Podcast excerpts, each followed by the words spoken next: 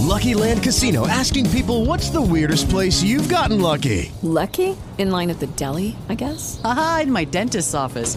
More than once, actually. Do I have to say? Yes, you do. In the car before my kids' PTA meeting. Really? Yes. Excuse me, what's the weirdest place you've gotten lucky? I never win and tell. Well, there you have it. You can get lucky anywhere playing at LuckyLandSlots.com. Play for free right now. Are you feeling lucky? No purchase necessary. Void where prohibited by law. 18 plus. Terms and conditions apply. See website for details. With Lucky Land slots, you can get lucky just about anywhere. Dearly beloved, we are gathered here today to. Has anyone seen the bride and groom? Sorry, sorry, we're here. We were getting lucky in the limo and we lost track of time. No, Lucky Land Casino, with cash prizes that add up quicker than a guest registry. In that case, I pronounce you lucky.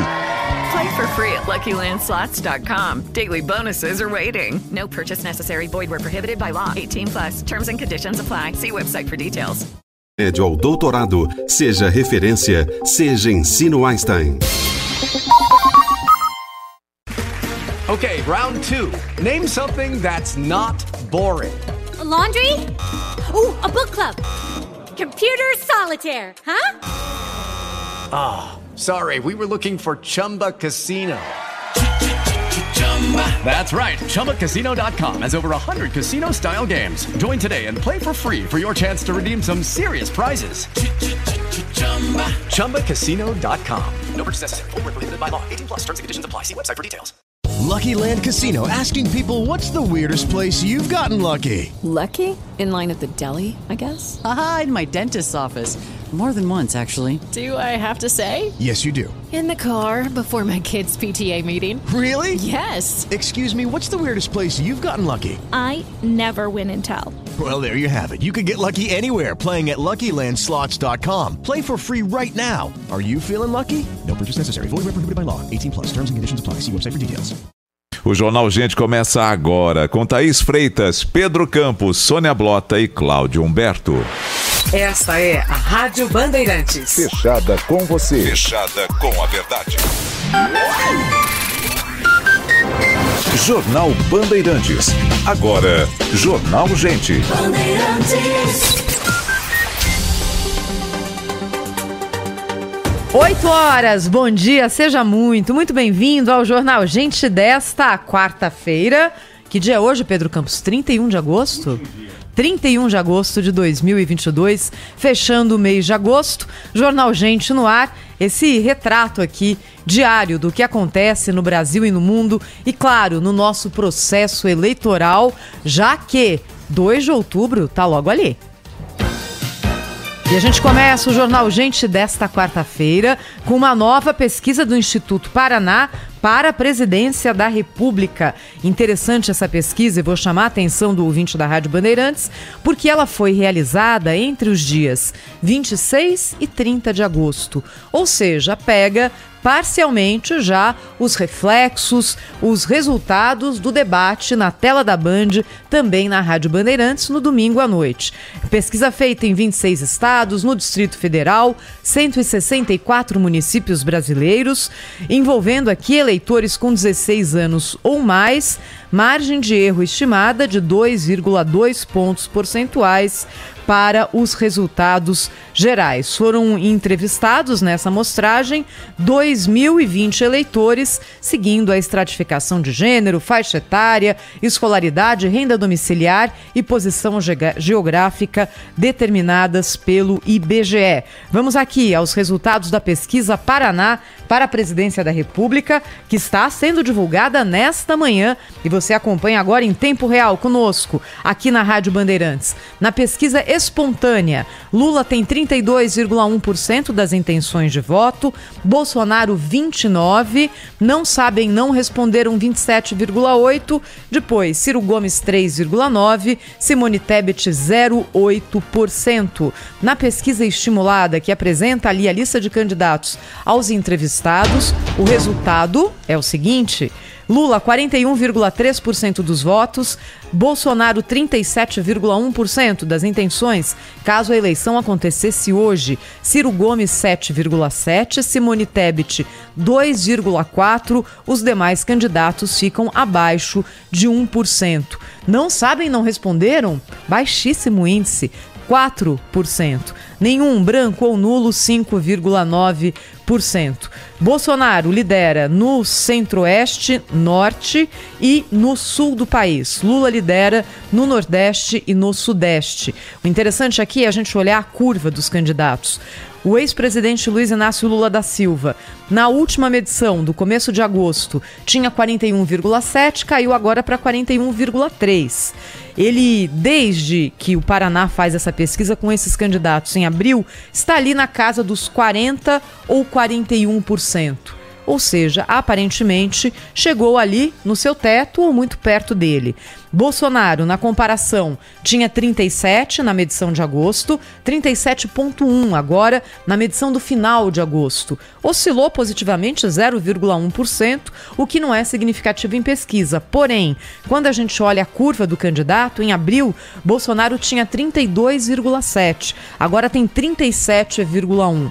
Segue naquela linha de crescimento gradual e lenta. Bolsonaro chegou no teto dele? Essa aqui é uma pergunta que a campanha deve estar se fazendo.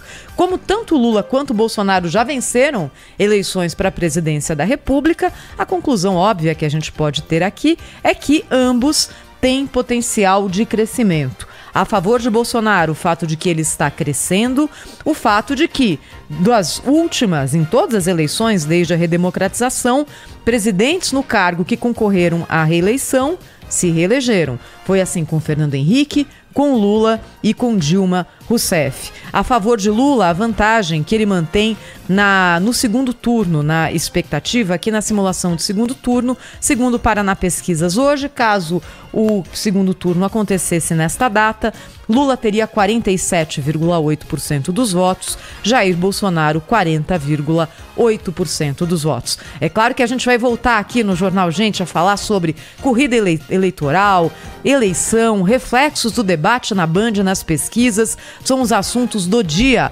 8 horas 5 minutos, mas tem um destaque internacional muito relevante também, chegando agora direto de Paris com a apresentadora da Rádio Bandeirantes, Sônia Blota. Bom dia, Sônia. Um ótimo dia para você, Thaís, para o Cláudio, para o Pedro, para os ouvintes que acompanham o Jornal Gente na Rádio Bandeirantes e o mundo não fala de outra coisa. Nosso destaque é a morte de Mikhail Gorbachev, que presidiu a extinta União Soviética entre 1985 e 1991. O líder que fez o mundo conhecer os termos glasnost e perestroika. Se você não lembra do fato em si, com certeza já ouviu na sala de aula. Glasnost transparência em russo, que ganhou o significado de abertura, e perestroika, que é reestruturação. Essas duas palavras simbolizavam, na época, medidas políticas para modernizar e abrir a economia soviética e fazer também uma abertura política. Gorbachev tentava por pôr um fim na crise social e econômica que atingia o país. E com isso mudou todo o sistema soviético. E justamente essas medidas foram responsáveis pelo fim da União Soviética Soviética e de seu sistema político, o comunismo, que estava em vigor desde 1917. Isso desde a Revolução Russa, gente. E essa mudança sob a batuta de Gorbachev foi a responsável pelo fim da Guerra Fria. Capitalistas de um lado, comunistas do outro, Estados Unidos de um lado e Rússia, União Soviética do outro. Em 1989, a União Soviética teve sua primeira eleição presidencial desde 1917 e Gorbachev, que já estava no poder, foi eleito pelo voto. Ele tomou posse em 1990, pouco antes da queda do Muro de Berlim. Foi nesse mesmo ano que ele ganhou o Prêmio Nobel da Paz pelo seu papel no processo da paz internacional. E aí, Durante o seu governo, Gorbachev promoveu uma relação mais próxima com o Ocidente e com os Estados Unidos, que eram presididos na época por Ronald Reagan. Nessa ocasião, os dois presidentes acertaram acordos de desarmamento nuclear e em 1991, Gorbachev sofreu um golpe da linha dura do Partido Comunista, um golpe que não foi bem sucedido, e mesmo assim ele acabou renunciando. Aí, sobe ao poder Boris Yeltsin, mas que continuou com os planos de reabertura. E finalmente houve a dissolução da União das Repúblicas Socialistas Soviéticas. Moscou voltava a ser capital da Rússia e a Ucrânia, olha só, como os dias de hoje já remetem ao passado, foi o primeiro país a se tornar independente. É, o que o mundo achava desse homem visionário que era Gorbachev, o mesmo não se refletia em popularidade dentro da União Soviética dentro da Rússia. Até hoje, muitos atribuem dificuldades econômicas e sociais às medidas da Glasnost e da Perestroika, tanto que ele tentou voltar para a política e o seu desempenho nas urnas foi péssimo. Gorbachev decidiu então presidir a Cruz Verde Internacional, que é uma organização ecológica, e sair pelo mundo fazendo conferências. Em 2012, ele tentou organizar uma frente de esquerda contra Vladimir Putin, mas não obteve sucesso. Gorbachev morreu aos 91 anos de causas naturais, ele que estava doente desde 2013. E hoje, né, desde ontem, Vladimir Putin, Emmanuel Macron, Boris Johnson, Antônio Guterres da ONU, Ursula von der Leyen da Comissão Europeia foram alguns dos líderes que lamentaram a morte do último líder soviético. Agora 8 horas, 9 minutos. Esse aqui é o Jornal Gente pela Rádio Bandeirantes, que você acompanha em todo o Brasil, pelas emissoras afiliadas à Rede Bandeirantes de Rádio, pelo YouTube, pelo Facebook, levando o nosso som e a nossa imagem para o mundo inteiro e, claro, também aqui pela Rádio Bandeirantes, primeira emissora do Grupo Bandeirantes de Comunicação, 85 anos no ar, né? Olha só, Pedro, 100 anos na semana que vem é a data redonda do rádio no Brasil. Primeira transmissão de rádio no Brasil aconteceu no dia 7 de setembro de 1922, ou seja, de 100 anos da história do rádio no Brasil, 85 deles tem a marca da Rádio Bandeirantes. Antes do destaque do Pedro Campos, do Cláudio Humberto, direto de Brasília, nós vamos colocar no ar agora o editorial do Grupo Bandeirantes de Comunicação, que fala a respeito daquela operação da Polícia Federal autorizada pelo ministro Alexandre de Moraes, que envolveu empresários que, em um grupo de WhatsApp, falavam a respeito de questões políticas e da possibilidade de um golpe. O editorial do Grupo Bandeirantes de Comunicação, agora no ar. Editorial. O Brasil, ainda chocado com a ação da Polícia Federal na casa e no escritório de oito empresários, esperava que o ministro Alexandre de Moraes apresentasse a justificativa para ter autorizado essa operação. E de fato acaba de ser retirado o sigilo das investigações. Isso no sétimo dia depois da ação policial. Mas o que apareceu não convence. E a pergunta continua: onde estão as provas? Porque troca de mensagens, apenas opiniões sem ação, ainda que sejam contra a democracia ou mesmo em defesa de golpe, ideia que combatemos e abominamos, não configuram crimes e estão longe de fundamentar aquela operação policial. Vão crescendo os sinais de que estamos diante de mais um desatino do nosso judiciário como tem acontecido desde a Lava Jato. Sem provas claras e contundentes, Alexandre de Moraes desempenha, neste episódio, mais o papel de mandante, fora da lei e da Constituição, do que de ministro que deveria zelar por essa mesma lei, por essa mesma Constituição. Pelo respeito que temos à instituição do Supremo Tribunal Federal, queremos acreditar que ainda possam existir evidências convincentes mas a expectativa se reduz. O tempo passa e a cobrança vai ficando mais intensa e a indignação também. Ou será que esse material não existe mesmo? E o país vai ter que conviver com um ministro do Supremo que virou, de fato, mandante de ações ilegais? Um ministro justiceiro? Esta é a opinião do Grupo Bandeirantes de Comunicação. 8 horas 12 minutos no Jornal Gente da Rádio Bandeirantes. Cláudio Humberto, agora direto de Brasília. Bom dia, Cláudio. Olá, Thaís Freitas, muito bom dia. Bom dia, Sônia Blota. Bom dia, Pedro Oi, Campos. Bom dia. Bom dia, bom dia, Brasil. Olha, esse editorial do Grupo Bandeirantes de Comunicação é daquelas, daqueles momentos assim que nos orgulham muito participar daqui da, desta família, deste time do, do Grupo Bandeirantes. Foi é uma, uma atitude tão corajosa quanto vigorosa eh, essa decisão de, de se posicionar a respeito do assunto. Né? Um assunto que tem de fato chocado os brasileiros, sobretudo aqueles preocupados com a, enfim, com a, o respeito à Constituição, aos direitos fundamentais das pessoas. E, e, a gente esperava, continua esperando, né? Quer dizer, já não há mais expectativas, mas, enfim, havia muita, muita esperança de que o ministro Alexandre de Moraes justificasse, apresentasse elementos minimamente é, sérios, né, que justificassem a invasão na casa de pessoas, a censura imposta nas redes sociais, o bloqueio de contas, o bloqueio de tudo, né, enfim, tratando pessoas sérias, né, um grupo de empresários que é, garantem, investem no Brasil e garantem milhares e milhares de empregos. Somente um deles, o velho da Havan, emprega 22 mil pessoas, 22 mil pais e mães de família. Essas pessoas foram é, desmoralizadas por uma ação, é, uma operação da Polícia Federal sem o menor sentido. Né? A divulgação esses dias da decisão do ministro Alexandre de Moraes é, retirando o, o, segredo de justiça, o sigilo né, dessa operação, em sigilo que na, na verdade é uma piada, porque nunca houve sigilo nenhum a respeito disso, né? sempre foi desrespeitado desde o primeiro minuto.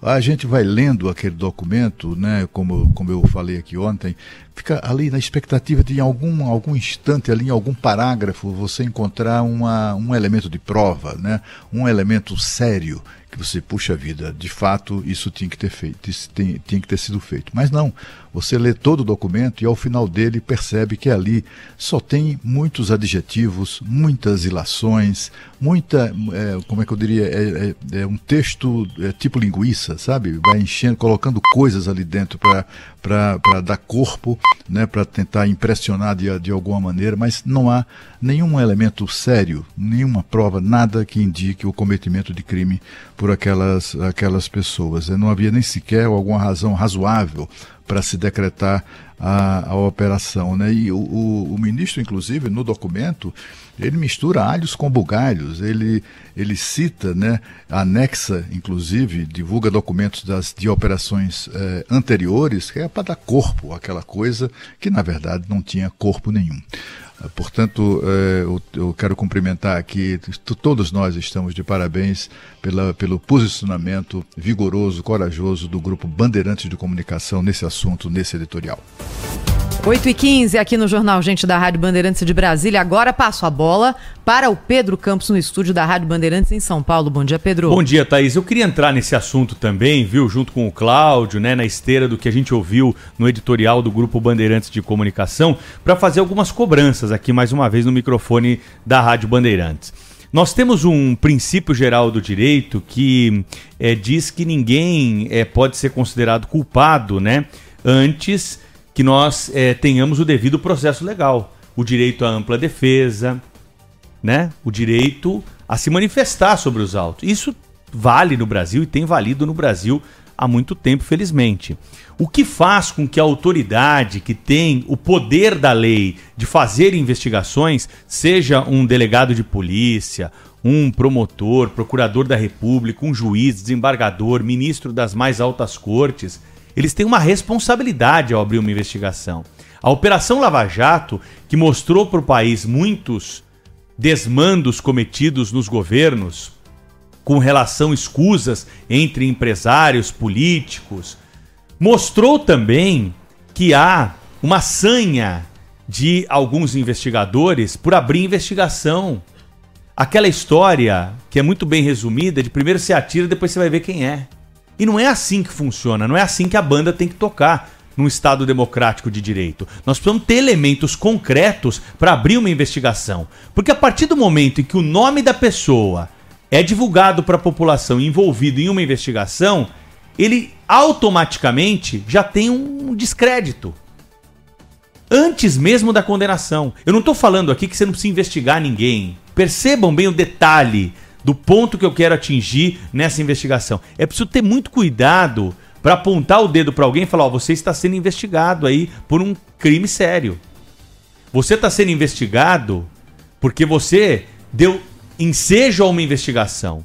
Agora imagine um empresário que estava nesse grupo de WhatsApp, eu estou resumindo aqui a história porque presumo que os ouvintes da Rádio Bandeirantes já tenham conhecimento. Nós estamos falando disso há vários dias. São empresários que estavam trocando mensagens lá. Alguns falavam, ó, oh, se o Lula ganhar. Né? Bom, estavam conversando sobre aquilo que poderia, né, ser um golpe, algo que vai contra a nossa legislação, a democracia brasileira. Era uma conversa de WhatsApp. Agora imagina um empresário que não falou nada, ficou quietinho, tá no grupo e teve a vida devassada e nem concorda com essa aventura que jamais vai se concretizar, porque não há amparo de Forças Armadas, como nós já dissemos aqui, não há amparo internacional, não há a menor chance disso acontecer, segundo especialistas que nós ouvimos, ex-ministros de Estado que nós ouvimos aqui e que dizem que a situação não há esse clima para se virar o jogo dessa forma. Imagine esse empresário que teve a vida devassada. Ele teve o sigilo dele quebrado. O sigilo é algo que é uma proteção de todas as pessoas. Todo cidadão tem. Um, um, empresário, ele tem, claro, movimentações muito maiores do que eu, que tenho as minhas movimentações ali de pagar conta e trans, poucas transferências. Então, essa devassa que foi feita deveria ter tido uma justificativa. E o que a gente tem até agora é muito pouco. O que nós temos até agora é muito pouco. Por isso, fica aqui a pergunta: cadê as entidades aí de defesa do cidadão, direitos humanos? Cadê esse povo todo? Tudo intocado agora? Cadê Não tem nada.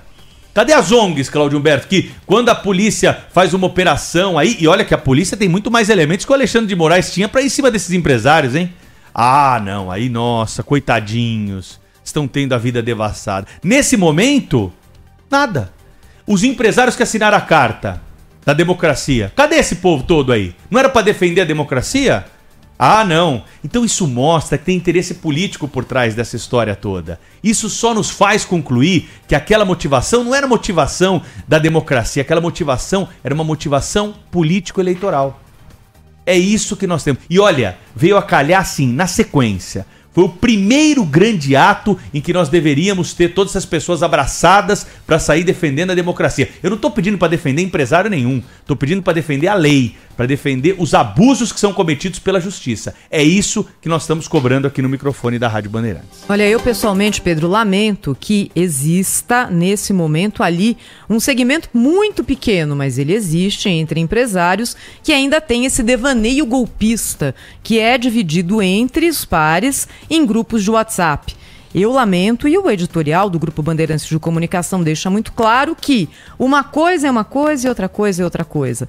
Cada cidadão tem o direito de pensar o que quiser, tem o direito de se expressar da forma como quiser. O que ele não pode fazer é transformar essa vontade, que até a gente não sabe se é só uma vontade ali de conversa, de, sabe, quando você fala mais do que deve, se sente à vontade com seus pares.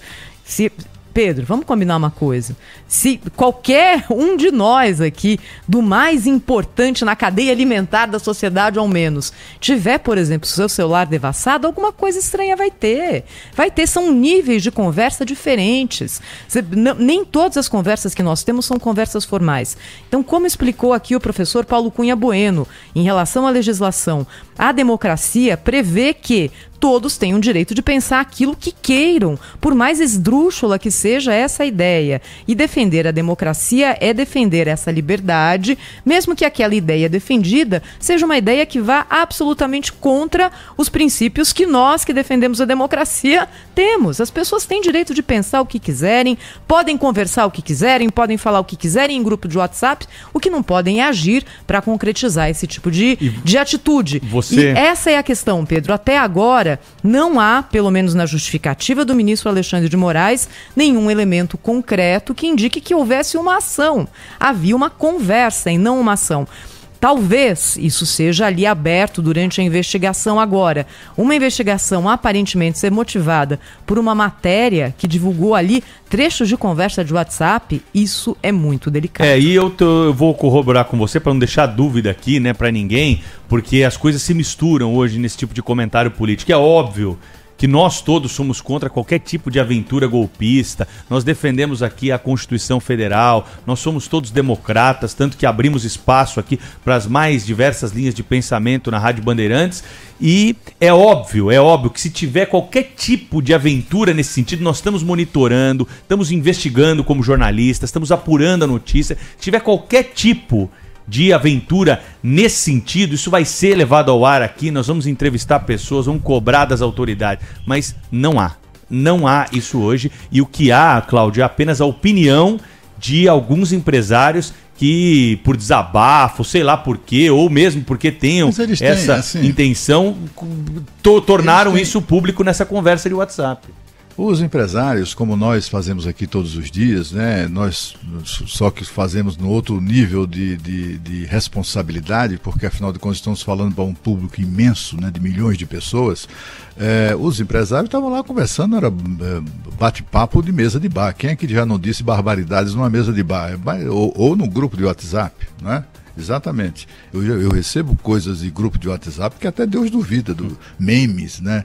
Piadas de, do pior gosto possível, né?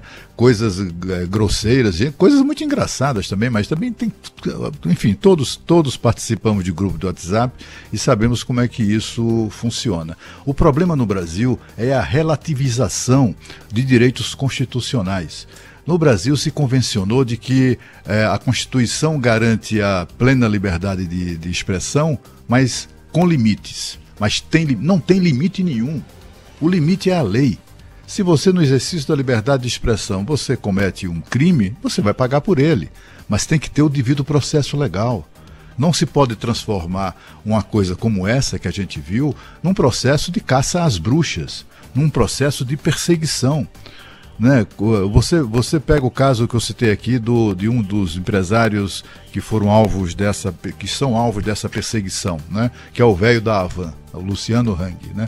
É, dele não há nada, absolutamente nenhuma, nenhuma posição, nem na, no grupo dos, de, de, desse grupo de WhatsApp, nem muito menos nas suas redes sociais, é que sinalize negócio de golpe, não sei o quê. Não tem nada disso mas, no entanto, ele foi dos mais severamente atingidos. Na lista que a Polícia Federal recebeu da, de, de empresários escolhidos a dedo né, para terem suas vidas devassadas, no, quando se refere a Luciano Hang, anota, olha, tem que vasculhar a casa onde ele mora, a casa de, a casa de veraneio e também o escritório e tudo mais. Né? Quer dizer, havia ali uma, uma certa gana de pegar o Luciano Hang, porque é uma figura espalhafatosa, usa paletó verde, gravata amarela, é bolsonarista é, militante, etc. e tal. Então havia ali uma, claramente, né, um objetivo claro, não apenas de pegar, entre aspas, de alguma maneira, esse e os demais empresários que são nitidamente apoiadores de Bolsonaro, é, como também silenciá-los. Né? silenciá-los. Empresários ricos que poderiam, por exemplo, ajudar é, ou, ou, ou, ou, poderiam fazer doações à campanha, doações legítimas, legais à campanha de Bolsonaro. Isso foi impedido. Né? Todas as contas estão bloqueadas. O Luciano Hang tinha o quê? 10, 15 milhões de seguidores nas suas redes sociais. Isso aí sumiu de uma hora para outra. Não é estranho? Fica parecendo que o que está por trás disso tudo não é a investigação de, de um crime inexistente. Né? O que justifica isso tudo é a questão, é a força política dessas pessoas né? a, sua, a, a, capacidade que eles têm de. de o, o, que se neutralizou foi isso, a capacidade que eles têm de ajudar o candidato que eles defendem. Né? Então a gente está assistindo a uma coisa muito mais grave do que simplesmente atropelar, ignorar, rasgar a Constituição para, para, para é, perseguir pessoas. Nós estamos vendo aí uma, sinais muito preocupantes de uma atitude político-eleitoral. Como? 8 horas 27 minutos aqui no Jornal Gente da Rádio Bandeirantes. Não esqueça de curtir nossa live também no youtube.com barra Rádio Bandeirantes Oficial. Minuto da Copa do Mundo da FIFA Qatar 2022. Oferecimento Sorridentes. Tudo para você cuidar da sua saúde bucal está na Sorridentes. Sorriso de primeira e de verdade. Filco tem coisas que só a Filco faz para você. KTO.com. Dê o seu palpite. Utilize o cupom BAND e garanta 20% de bônus no primeiro depósito. Esferrier, a água mineral rara para quem tem sede de saúde. A única com pH 10 e vanádio. Votomassa, se tem acaba bem. Visa, uma rede que trabalha para te oferecer mais. GRI, ar-condicionado inverter é GRI, maior fabricante de ar-condicionados do mundo. E Euro 17 Crédito, o seu correspondente bancário, euro17.com.br. Lucky Land Casino asking people what's the weirdest place you've gotten lucky? Lucky? In line at the deli, I guess? Aha, in my dentist's office. More than once, actually. Do I have to say? Yes, you do. In the car before my kids' PTA meeting. Really? Yes. Excuse me, what's the weirdest place you've gotten lucky? I never win and tell. Well, there you have it. You can get lucky anywhere playing at LuckyLandSlots.com. Play for free right now. Are you feeling lucky? No purchase necessary. Void where prohibited by law. 18 plus. Terms and conditions apply. See website for details. With Lucky Land slots, you can get lucky just about anywhere. Dearly beloved, we are gathered here today to. Has anyone seen the bride and groom? Sorry, sorry, we're here. We were getting lucky in the limo and we lost track of time. No, Lucky Land Casino, with cash prizes that add up quicker than a guest registry. In that case, I pronounce you lucky. Play for free at LuckyLandSlots.com. Daily bonuses are waiting. No purchase necessary. Void where prohibited by law. 18 plus. Terms and conditions apply. See website for details. A imprensa argentina divulgou recentemente que um jogador do Corinthians pode ir para a Copa do Mundo do Catar. Nas últimas semanas, o treinador da seleção, Lionel Scaloni, tem monitorado o volante do timão, Fausto Vera. Aos 22 anos, o jogador já fez parte das seleções de base e ficou feliz em saber que está sendo observado meses antes do início do Mundial. Eh, obviamente que, que el sueño de todos jugadores es poder representar a selección. Así que, que, bueno, sé que con buenos rendimientos acá eh, eso va a llegar solo. Eh, así que, que, bueno, ahora estoy enfocado acá, trato de trabajar y, y, de ganar todos los partidos. Além de Fausto Vera, outras surpresas podem aparecer na pré-lista que o treinador argentino vai enviar aos clubes, como Enzo Fernandes, que está no Benfica, Giovanni Simeone, destaque na Itália, reforço do Napoli, e Marco Senesi, convocado para a finalíssima contra a Itália que já atuou pela seleção nacional. A Argentina está no grupo C da Copa do Mundo, ao lado da Arábia Saudita, México e Polônia. Rede Bandeirantes de Rádio. Trânsito. Oferecimento Braspress, a sua transportadora de encomendas em todo o Brasil. Em São Paulo, ligue 2188-9000. Bom dia, ouvinte do Jornal Gente da Rádio Bandeirantes. Sobrevoando agora a rodovia Regis Bittencourt para São Paulo, congestionada desde o quilômetro 290 até o 276, na entrada ali para o Rodonel Maricovas, onde teve acidente mais cedo e acabou deixando todo esse reflexo. O acidente já terminou, mas ainda tem muita lentidão. Para Curitiba, nesse trecho, a Regis vai bem. Quer comprar um apartamento, mas não tem tempo para bancos? Acesse loft.com.br e encontre as melhores taxas de financiamento. Loft, com você até a Chaves.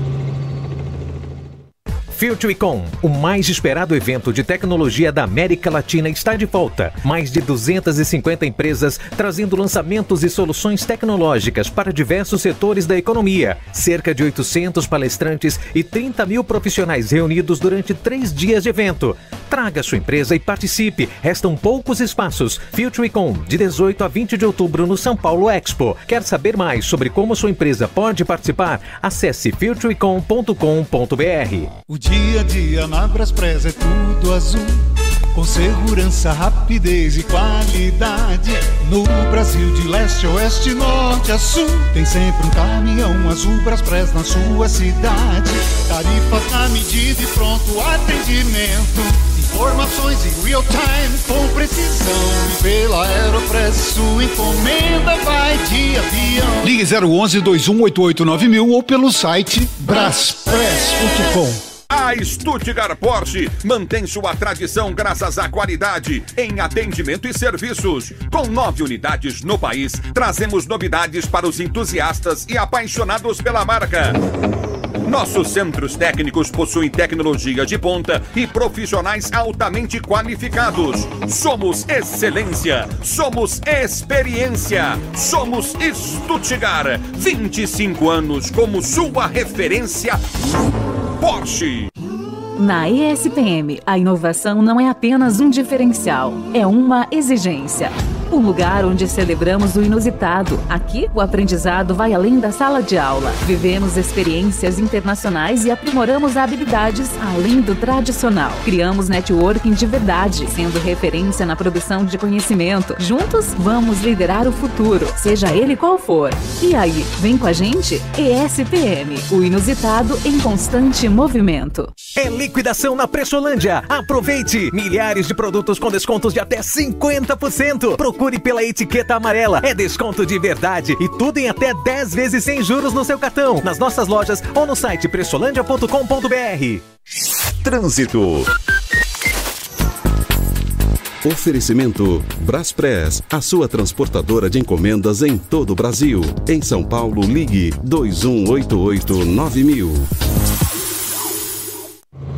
Já que falamos do Rodonel Mário Covas há pouco, nós resolvemos seguir por ele aqui no trecho do quilômetro 29, onde teve acidente mais cedo. Está bem mais calmo, o motorista passa com tranquilidade por ali, no caminho para Perus pela pista interna. Só na altura da rodovia Castelo Branco é que está um pouco mais carregado. Quem vai no sentido Dutra vai bem agora. A solução que você procurava para a gestão de frotas chegou. Drive Fleet, uma plataforma 100% online, com rede de oficinas credenciadas, manutenção preventiva e corretiva. driveb.com.br São 8 horas 33 minutos. Esse aqui é o Jornal Gente da Rádio Bandeirantes, hein? Vai participando conosco, vai mandando a sua mensagem aí para nós ao longo do programa, o comentário dos ouvintes sobre os assuntos do dia. 11 999 048756. Rede Bandeirantes de Rádio. Trânsito. Oferecimento Braspress, a sua transportadora de encomendas em todo o Brasil. Em São Paulo, ligue 2188-9000. Observando a marginal do Pinheiros, lenta para Interlagos, do Cebolão até Alexandre Mackenzie, depois da ponte do Jaguaré até a passagem pela ponte Eusébio Matoso, começa a melhorar gradativamente depois dali. Quem vai no sentido da rodovia Castelo Branco, nesse mesmo trecho aí da marginal do Pinheiros, vai com boas condições. Com o Vida V, você tem atendimento médico rápido de qualidade e sem carência, com planos a partir de R$ 9,90 por mês. Vida V, o cuidado que acompanha você. Saiba mais em vidav.com.br.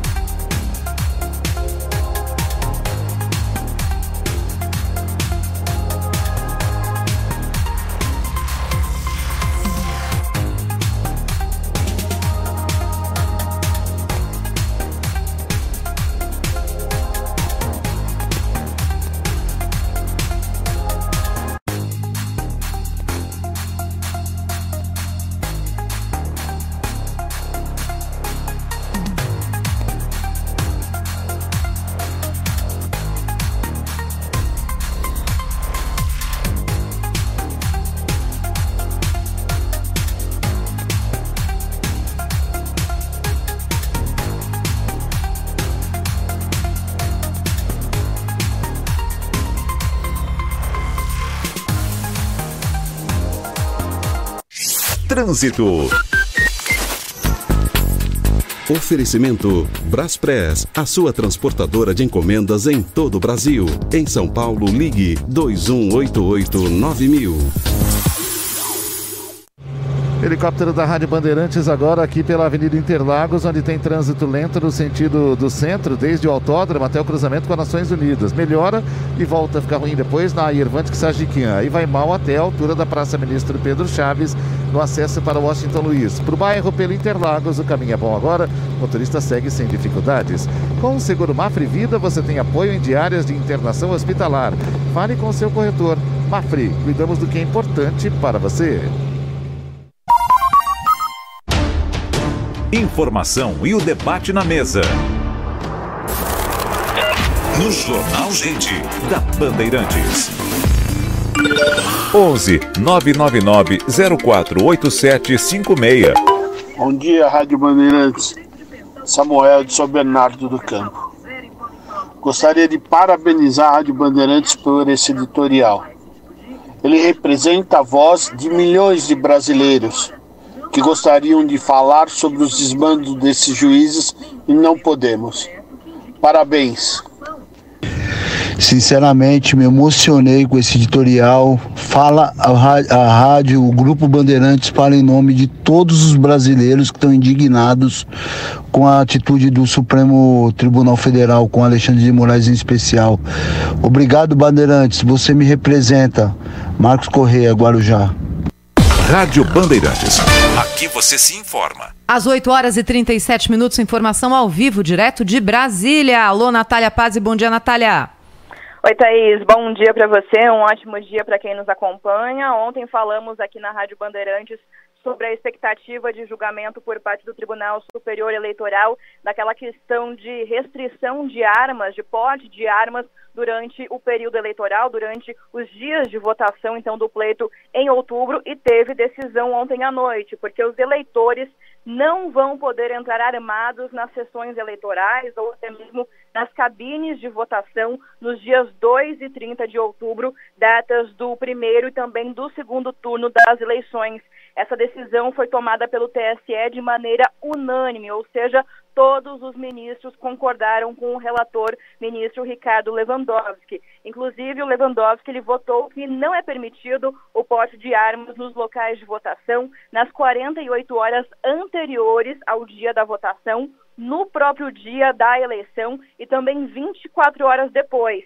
A única exceção serve para os agentes de segurança que estejam em serviço e quando forem convocados aí por autoridades eleitorais. Para justificar o voto, Lewandowski citou a invasão do Capitólio nos Estados Unidos e lembrou que a lei eleitoral determina que a Força Armada deve ficar a 100 metros de distância das sessões eleitorais. Ele defendeu que a quantidade de armas que estão circulando pelo país indica a possibilidade de violência durante o pleito eleitoral e que a medida atinge todos os brasileiros, inclusive os trabalhadores de segurança. O TSE analisou uma ação que foi apresentada por nove partidos de oposição que, justificando aí temer pela segurança de candidatos, eleitores e funcionários, pediu esclarecimentos, então, sobre o porte de armas durante os dias em que forem realizadas as eleições de outubro. Lembrando que essa é a segunda decisão tomada pelo TSE nesses últimos dias. Na semana passada, o mesmo tribunal confirmou que, para manter o sigilo do voto, os aparelhos celulares dos eleitores devem ser deixados, então, com os mesários no momento da votação. E a arma fica com quem, Natália Paz? Explica para mim. Tem que deixar a arma com quem? Vai ter um, um depósito de armas lá a 100 metros da zona eleitoral, é isso? Pois é. Ou, ou, ou, vamos deixar com o ministro Lewandowski a arma lá. Vamos todo mundo a bater é na porta da casa não levar dele. a arma, né? O entendimento do TSE é justamente para nem chegar próximo das sessões eleitorais e que manter esses 100 metros de distância 48 horas antes, no dia do pleito e 24 horas depois. Então, segundo o entendimento da Justiça Eleitoral, não é nem para andar armado durante esse período. Olha, é preciso lembrar o seguinte: primeiro, não foi uma ação, foi uma consulta dos partidos ao Tribunal Superior Eleitoral, que, é claro, alegremente colocou isso na sua pauta lacração né, de decisões. Na verdade, foi isso. Consultado, o TSE informou que a lei prevê isso. Minha gente, isso não é coisa da eleição de agora, não. Isso é, isso é lacração. É pura lacração, é para lacrar contra uma das pautas do Bolsonaro, que é favorável à arma, não sei o que, essa coisa aí que, que suscita tantas discussões, né, e com toda razão. Mas é, é, é só lacração, porque a lei já, já prevê isso. Já prevê. Não tem aquela coisa de que ninguém, o eleitor não pode ser preso a tantas horas do, da eleição. Mesma coisa. Né? Se alguém fizer uma consulta ao TSE, vem cá, eleitor pode ser preso no dia da eleição, o TSE vai responder que não, não pode, porque tá lá, entendeu? Então, assim, isso é, é, é tudo lacração, é, porque é uma coisa que já existe, já existe, não, não, não, há, não, é, não há nada de novo nisso, tanto quanto a questão do celular, é outra lacração. Né? E para quê? Para permitir que Alexandre de Moraes fizesse o que fez, justificando a proibição, entre aspas, do celular como se fosse uma novidade. Não, isso está previsto na legislação ou em resoluções anteriores do, do Tribunal Superior Eleitoral. Quem votou em 2018 aqui em Brasília, meu caso, passou por isso. Ou seja, a sua foi solicitada deixar o celular sobre a mesa do mesário. É, foi, é, foi, sabe, isso já, já existe, é tudo lacração. É, para quê? Para que o Alexandre Moraes tivesse dito o que disse, né? que é esse negócio do celular é para impedir que milícias dig, digitais, não sei, é lacração. Milícia digital por quê? Porque tem a ver com o discurso político dele contra o governo, etc. Tal. Então, assim, é, é preciso a gente, a, gente, a gente se dar conta de que o que está acontecendo, na verdade, sempre existiu. Desde quando, qual foi a eleição que a Justiça Eleitoral é, autorizou o acesso de, ele, de eleitores armados para votar. É só parar, sabe? Não precisa nem pensar, não precisa nem ter muito trabalho. É só parar para pensar. Qual é, qual foi a eleição no século passado, no século anterior, no início da República Velha, em que os eleitores eram autorizados a votar com arma na, na cintura ou, na, ou arma em punho? Quando é que isso aconteceu? Isso nunca aconteceu. Isso é uma mentira. Isso é pura lacração. É preciso é, sempre lembrar isso. Bom, então fica essa decisão também, né? Depois da questão do celular aí, agora tem essa é, das armas. Eu tenho uma, uma opinião sobre isso, viu, Cláudio, que vale para os dois casos aí. A Justiça Eleitoral, que está aqui para facilitar a vida do eleitor, está tumultuando o processo eleitoral. Isso, esse tipo de medida só vai tumultuar o ambiente. Né? O sujeito não pode entrar com o celular na cabine. A lei determina isso. Se ele entrar, tirar foto, filmar, ele vai responder por isso. Ele vai publicar na rede social, é, de alguma forma isso vai acabar vazando, a polícia vai investigar. O que o mesário tem que fazer é instruir. O senhor não pode usar o celular dentro da cabine. O instruir, né? Em relação à arma, quem tem porte de arma tem autorização para andar armado. A gente pode discutir aqui se a população quer, se a população não quer. A população já foi chamada num referendo e disse que é favorável ao direito da pessoa andar armada, para defesa, para você se defender, porque tem muito bandido aí com arma na mão. Então é por isso que existe esse entendimento por parte da sociedade brasileira.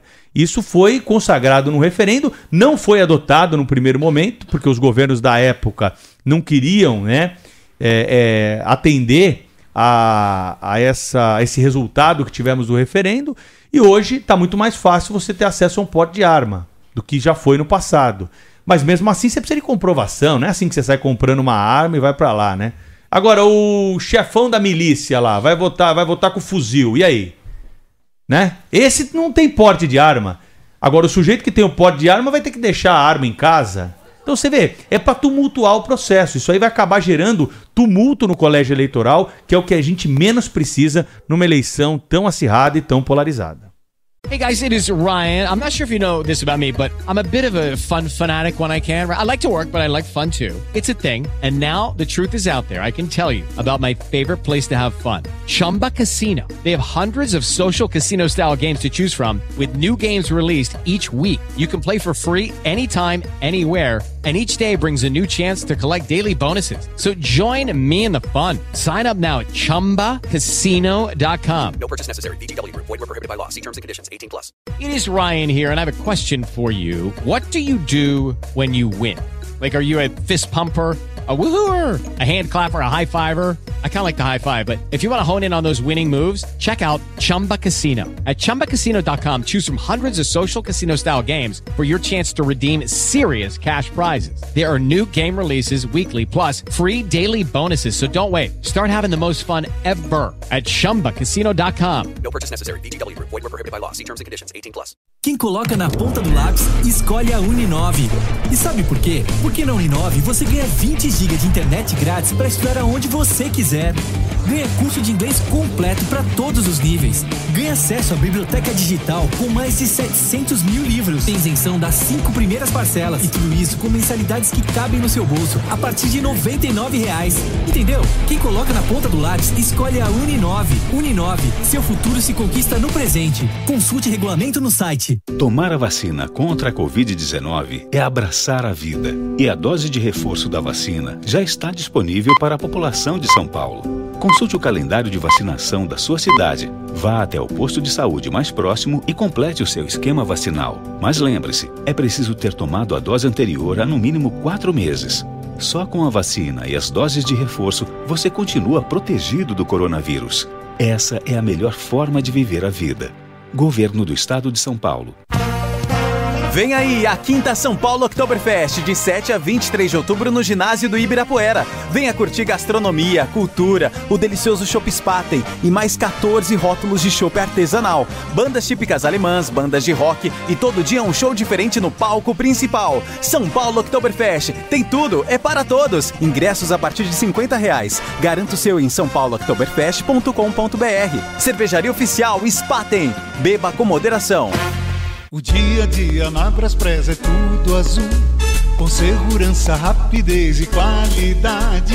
No Brasil, de leste a oeste, norte a sul. Tem sempre um caminhão azul Braspress na sua cidade. Tarifas na medida e pronto atendimento. Informações em real time com precisão. E pela Aeropress, sua encomenda vai de avião. Ligue 011 2188 9000 ou pelo site braspress.com. Só um mar, só MSC. Férias completas nos incríveis navios da MSC Cruzeiros. Todas as refeições incluídas, muito conforto, entretenimento e diversão para toda a família. Embarque em Santos para cruzeiros de sete noites a partir de 12 vezes de 319 reais por pessoa em cabine dupla. Consulte msccruzeiros.com.br ou seu agente de viagens. MSC Cruzeiros, um mundo de descobertas. Oi, gente. Aqui é Regina Braga. Eu tô muito feliz nesse momento por poder voltar pro palco, celebrando essa cidade. E eu quero convidar você para estar comigo aqui nessa celebração, assistindo ao espetáculo São Paulo, no Teatro Itália Bandeirantes. São Paulo com Regina Braga em curtíssima temporada. De sexta a domingo no Teatro Itália Bandeirantes. Informações e vendas em teatroitaliabandeirantes.com.br. Trânsito. Oferecimento Braspress, a sua transportadora de encomendas em todo o Brasil. Em São Paulo, ligue 2188-9000.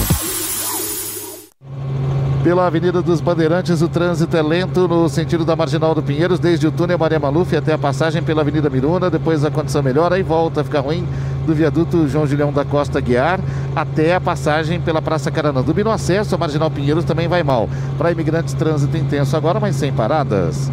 Proteção e cuidado é bom e mais em conta do que você imagina. Acesse segurospratodos.com.br conheça os tipos de seguros e histórias reais de quem já usou e indica. Jornalismo. Jornal Gente. Bandeirantes. 8 horas 48 minutos, esse aqui é o Jornal da Bandeirantes. Gente, hein? Estamos ao vivo também pelo youtube.com barra Rádio Bandeirantes Oficial. Vamos agora para o Rio de Janeiro. Tem notícia chegando com a Natasha Franco, o influenciador digital que atropelou e matou um adolescente no Rio, se torna réu. Como é que nós estamos acompanhando essa história? Quais são as novidades, hein, Natasha? Bom dia para você. Bom dia, Pedro. Bom dia a todos. Ele se tornou réu pela segunda vez e dessa vez por crime de estelionato, Pedro. É um valor estimado de um prejuízo a um hotel de cerca de 428 mil reais. Como é que funcionava o esquema, de acordo com o Ministério Público do Rio de Janeiro e as investigações da polícia, né, da Delegacia Especial de Apoio ao Turista, é, que acabou começando essa investigação. O Bruno Krupp, junto com um amigo dele, também chamado Bruno, dessa vez Bruno Monteiro, se tornaram réus por estelionato é, porque eles aplicavam uma série de golpes oferecendo pacotes de hospedagem nesse hotel famoso, um hotel cinco estrelas aqui no Rio de Janeiro, é, através de uma agência falsa. A pessoa, ele oferecia um valor menor dessa tarifa, conseguia fazer a hospedagem, a pessoa chegava a ficar hospedada, ele recebia os valores né, através de transferências bancárias dessas pessoas que faziam esse pacote é, de hospedagem, ele fazia reserva no hotel, mas aí na hora do, da pessoa, né, do hóspede sair do hotel, o hotel cobrava pelo valor real é, desse, dessas diárias. E aí, no total, o hotel é, teve um prejuízo de 428 mil reais apenas com esses hóspedes que acabaram é, sendo vítimas desse golpe. Não apenas os hóspedes é, foram é, até a delegacia, mas o próprio hotel registrou essa queixa.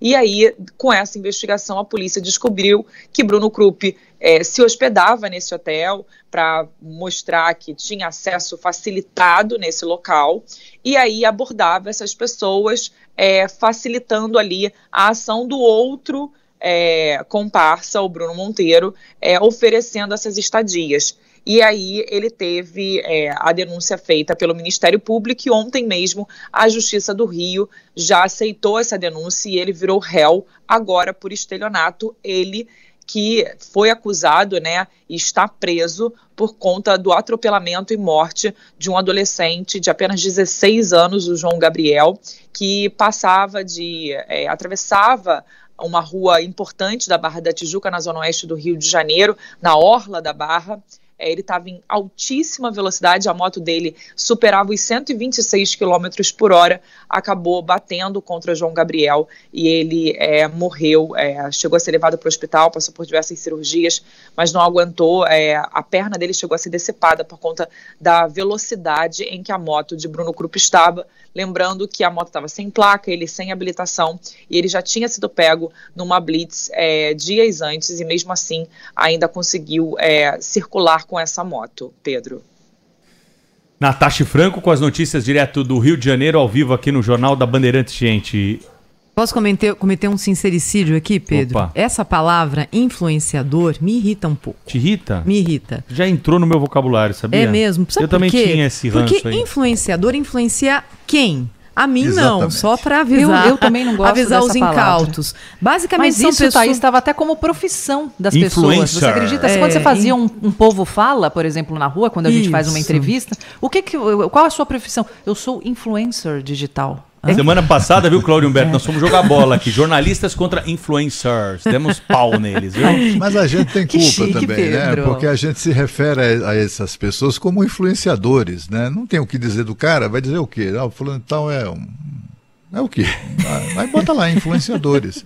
Bota lá como o cara se, se identifica, né? Nós temos um pouco de responsabilidade nisso tudo, mas eu eu estou com a Thaís, isso me irrita muito, eu não uso, eu não uso.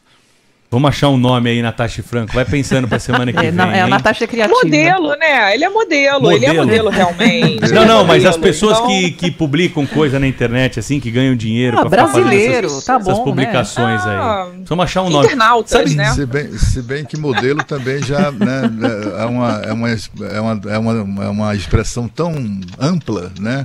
Que me- metia-se tudo em modelos verdadeiros, né? Modelos mesmo, que dedicados à profissão de mode- modelagem, de modelar, né? Que chamam.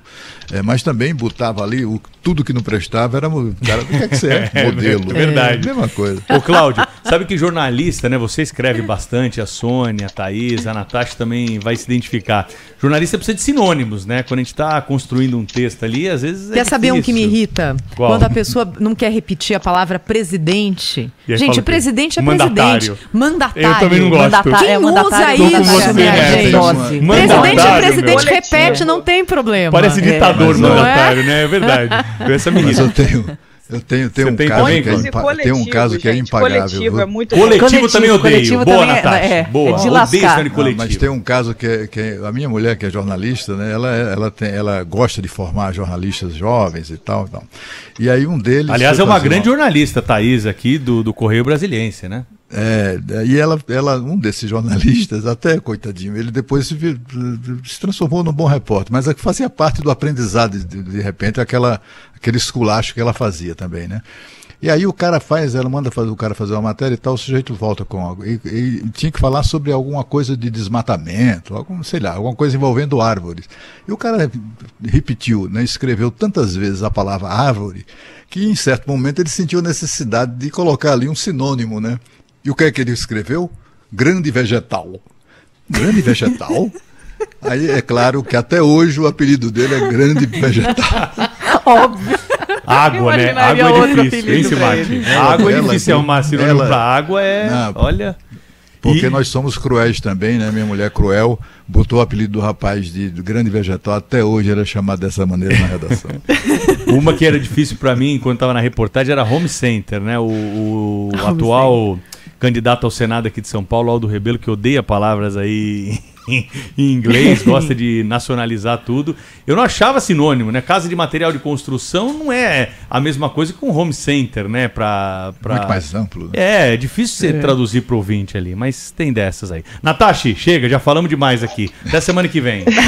Até semana que vem, Beijo, gente. Um abraço. O ouvinte quer entrar na história, que a Aline e a Thaís estão me sinalizando, vai. Bom dia, é, Cristina aqui de Valinhos. Thaís, eu tô com você. Influenciador também me irrita, viu? Abraços. Bom dia, Cláudio Humberto e equipe da Band. É Robson de Peruíbe. Influência, influenciador é um nome equivocado. O nome aqui no Brasil é engana trouxa. E tá cheio de trouxa e tá cheio de enganador. Simples assim, gente. Simples assim. Engana trouxa. Se importa pra você, pra você, estamos presentes. Bandeirantes. Rede Bandeirantes de Rádio.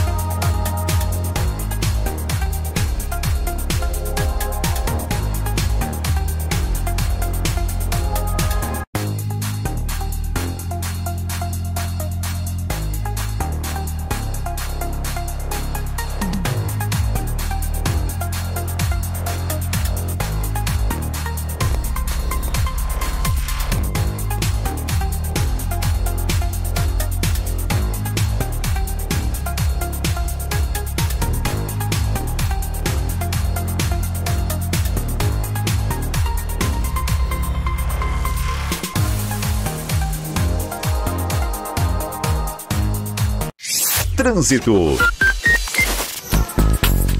Oferecimento Braspress, a sua transportadora de encomendas em todo o Brasil. Em São Paulo, ligue 2188-9000.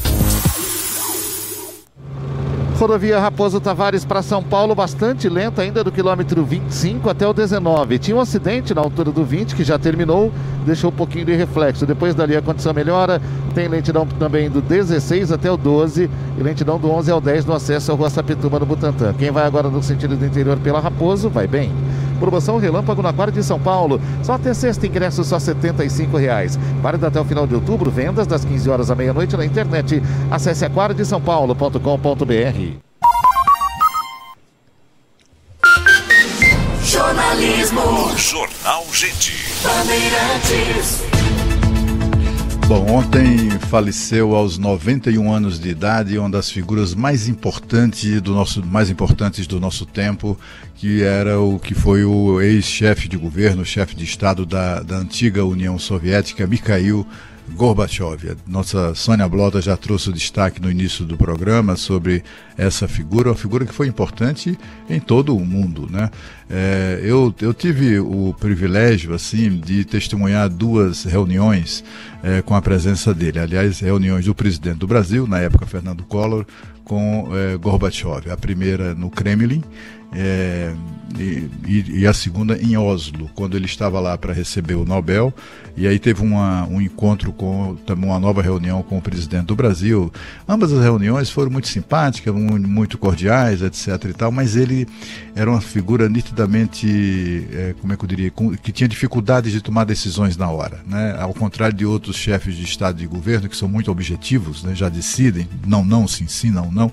Ele, ele não, assim, é, os biógrafos se encarregarão de contar essa história, né, de traçar um perfil dele mais, mais preciso. Mas a impressão que dava que era um político ali jeitoso, um tanto quanto jeitoso, não, não sem declarações muito afirmativas, a não ser em momentos mais solenes e tal mas de qualquer maneira ele era também conhecido por não enfrentar situações, ele não gostava de bola dividida, né? Ele não enfrentava a bola dividida aparentemente. O Cláudio Zaidan daqui a pouco nos falará melhor e com muito mais é, propriedade sobre, sobre esse tema, mas é, um pouco esse traço do Gorbachev de não, de não apreciar bolas divididas que o levou a ceder espaço ao avanço da política externa de Ronald Reagan, que isso o mundo deve ao Reagan, que acabou por uh, destruir mesmo a União Soviética. Né? E eu, eu tenho a impressão que a imagem histórica do Gorbachev e a mulher dele é, junto daqueles personagens de Walt Disney, né? eu acho que aquilo ali foi, é, apesar da simpatia que a foto representava, foi, digamos assim, a rendição definitiva né? do, daquele, da, da cortina de ferro lá para o mundo ocidental é uma figura importantíssima. Ele teve o grande, o grande mérito, até por não gostar, por, por evitar bolas divididas, de não persistir ou não tentar insistir. Se fosse um, um Putin, certamente a atitude seria outra, né? Por não insistir num regime que estava fracassado, que tinha falido e que não tinha resolvido os problemas mais, mais fundamentais, mais essenciais da população soviética. É, mas é, o mundo, a história sempre reconhecerá em Mikhail Gorbachev uma, uma das figuras mais importantes dos séculos, do final do século XX e do século XXI, não é, Sônia Blota? Exatamente, Cláudio. Você sabe que tem uma memória aqui que o ouvinte da Rádio Bandeirantes vai gostar. Em dezembro de 1992, um ano após ter deixado a presidência da União Soviética, Mikhail Gorbachev visitou o Brasil durante alguns dias junto com a sua esposa Raíssa. E a Rádio Bandeirantes acompanhou a viagem a Brasília e ao Rio de Janeiro, onde o casal em ambas as cidades foi recebido com carinho pelas autoridades e por populares. Vamos ouvir. Não poderia ter sido mais agradável a manhã do casal Raíssa Mikhail Gorbachev aqui no Rio de Janeiro. Por volta de dez e meia da manhã, os dois, mais comitiva, chegaram ao Jardim Botânico, belíssima área verde da cidade maravilhosa com plantas mais do que centenárias Presidente da Cruz Verde Internacional, uma espécie de cruz vermelha do meio ambiente, Mikhail Gorbachev fez um forte apelo pela defesa do meio ambiente. Надеюсь, что люди, живущие в таком прекрасном крае, As pessoas que moram num país tão bonito особо понимают ценность радостной жизни.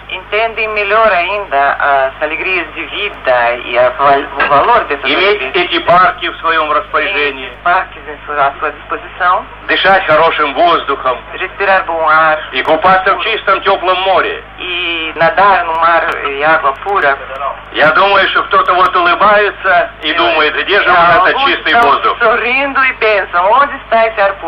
sorrindo e pensam, onde está esse ar puro? Да, но если мы не Sim, поймем, mas se nós não, entender, não entendermos, что мы уже многое que nós потеряли já и muitos опаздываем, anos, eh, perdemos muitos anos e то завтра мы atrasados, наденем amanhã nós vamos противогазы. ter que pôr máscaras de oxigênio. Это уже было в Японии. Isso já aconteceu em Japão. O ex-presidente soviético, que já inaugurou o CIEP Willy Brandt em São Gonçalo, almoça agora no Museu do Açude, na Floresta da Tijuca, com o governador do estado, Leonel Brizola. Vera Lúcia Flor do Rio de Janeiro, Rede Bandeirantes de Rádio. Que memória, né? Mikhail Gorbachev foi o oitavo, muito, muito bacana ouvir isso. Esse acervo da Rádio Bandeirantes é sensacional. Bom, são 85 anos de história, né?